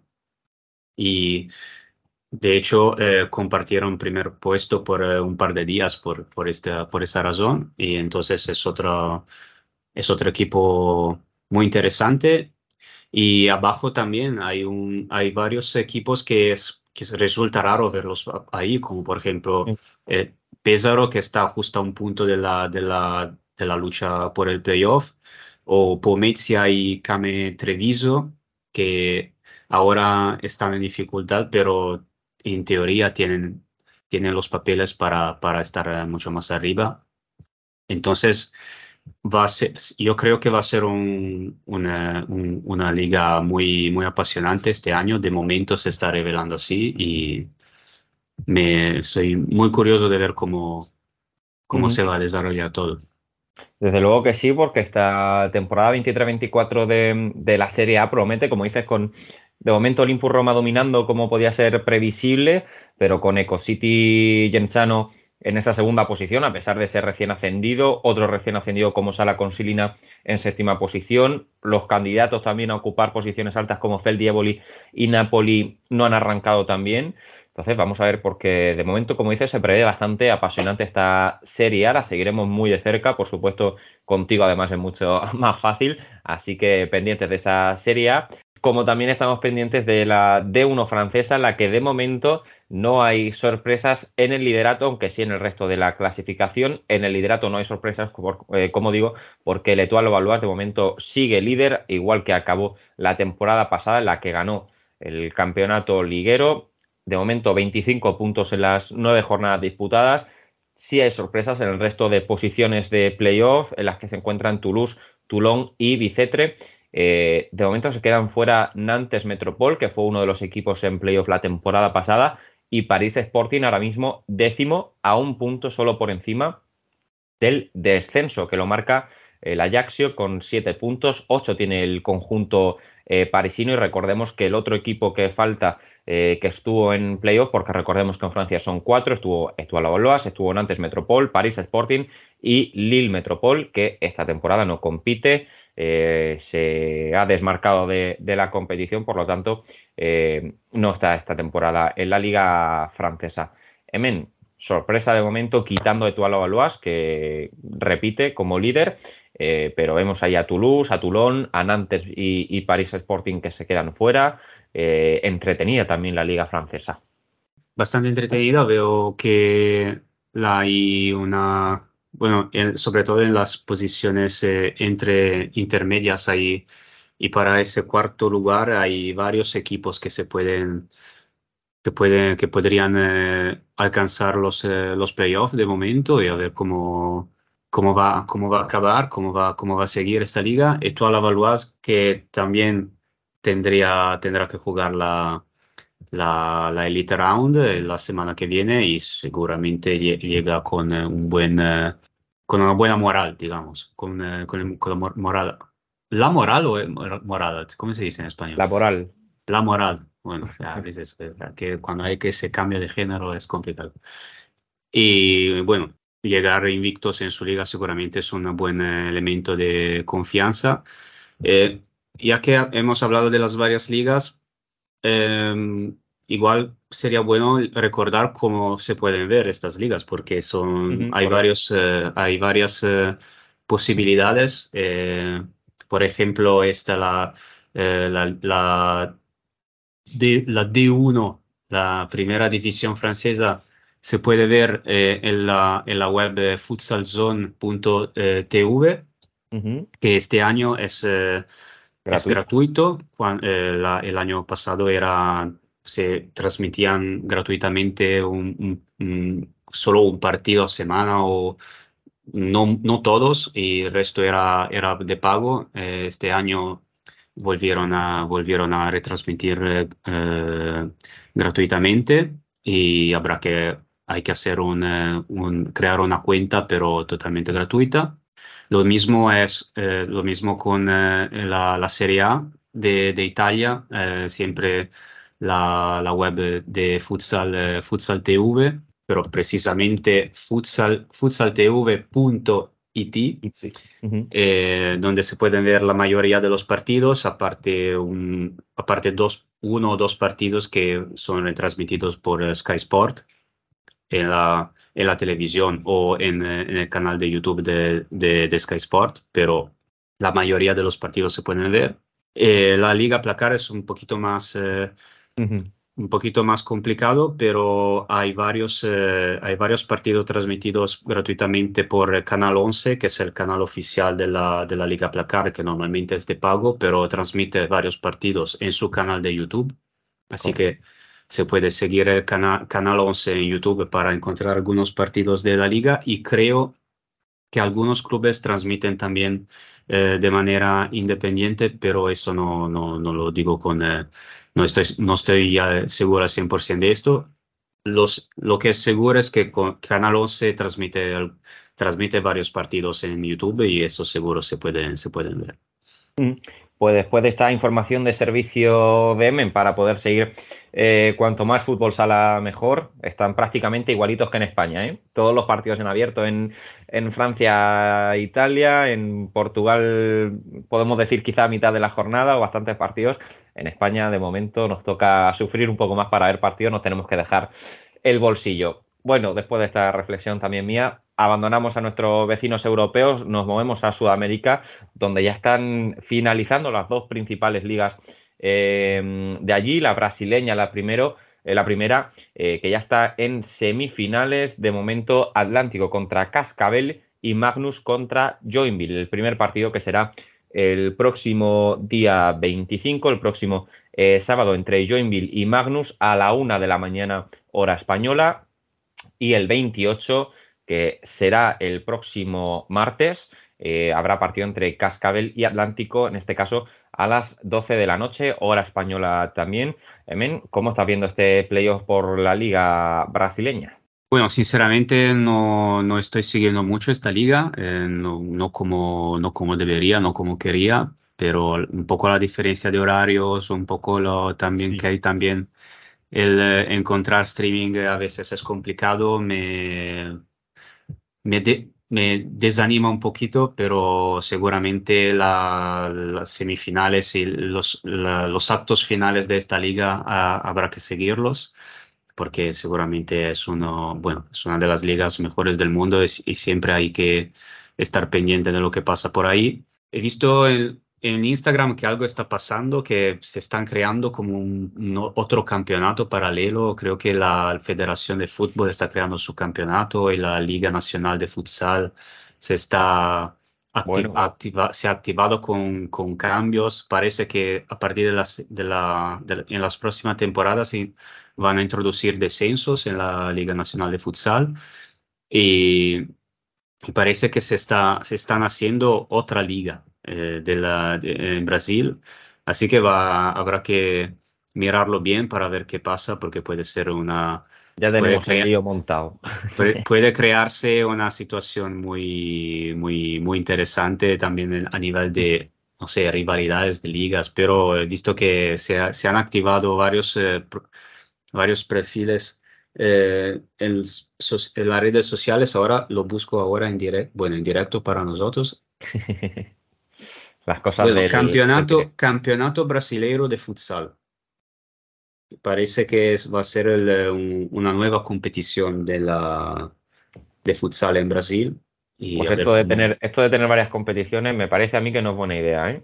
Eh, porque esto de divisiones, eh, creo que en España lo hemos vivido con una tal Liga Nacional de Fútbol Sala y Real Federación Española de Fútbol y, y el invento no ha salido muy bien. Veremos a ver cómo le sale a los compañeros brasileños, pero yo no se lo recomendaría. Sí, ya veremos. De momento, mucha curiosidad y nada más, porque tampoco Sí. se sabe muchísimo. Vale, y bueno, pues después de hablar de Brasil, cerramos con, con Argentina, eh, otra competición liguera que está llegando a su final. Eh, de hecho, ya están en, en la final, se repite la final de la temporada pasada entre San Lorenzo de Almagro y Boca Juniors, una final que se la llevó el conjunto de, San Lorenzo este año. eh, Boca Juniors que tendrá sed de venganza Así que tendremos que estar eh, muy pendientes porque eh, será a partir de este fin de semana el primer partido en casa de San Lorenzo. De momento desconocemos día y hora porque fue ayer lunes para nosotros, o bueno, en la madrugada de hoy, martes, mejor dicho, en la que se han clasificado los equipos. Así que todavía no han llegado a acuerdo para los días y horarios de, partido. Estaremos pendientes, pero de momento sí que conocemos a esos dos finalistas, San Lorenzo y Boca Juniors, Emen, reedición de tantas finales de la Liga Argentina. Un clásico del futsal argentino y seguramente va a ser otra, otra final apasionante y estaremos, estaremos pendientes y espero que se, pueda, que se pueda ver el partido. He visto que las semifinales eh, eh, fueron retransmitidas por, eh, por YouTube, por algún lado. es una liga que suele ser bastante visible, entonces estamos, estamos pendientes porque seguramente van, va a ser un gran, eh, van a ser grandes, eh, grandes encuentros como, como siempre han sido. Mm, pues seguiremos muy pendientes y la semana que viene, aparte de hablar de Champions, echaremos un vistazo breve a cómo avanzan estas eh, fases de playoff de tanto Brasil como Argentina y después de hacer todo este repaso a las principales ligas eh, internacionales, cerramos el programa. Después de esas dos semanas de ausencia, volvemos fuerte haciendo un repaso a Portugal, a Italia, a Francia, Brasil y Argentina. M, muchísimas gracias como cada semana. Gracias a ti gracias a todos. Efectivamente, gracias a todos los que nos habéis acompañado hasta este momento del eh, programa de la sección de Worldwide Futsal. Volveremos la semana que viene con más fútbol sala internacional. Chao, chao. Aquí se cierra el episodio 13 de la quinta temporada, y 167 en total. Un programa donde recorrimos el abecedario para no dejar nada fuera, en el que charlamos con jugadores de mucho presente y jugadoras de futuro inmediato, en el que tuvimos tiempo para hablar de crisis y de buenas noticias, y en el que pasamos por todos los rincones de este deporte tan maravilloso. Recordad que podéis seguir conectados a la actualidad del fútbol sala a través de nuestras redes sociales, de nuestra web futsalcorner.es y de nuestro canal de Telegram en el que siempre hay conversación y buen rollo. Volveremos como siempre el martes que viene. Hasta entonces, sed felices.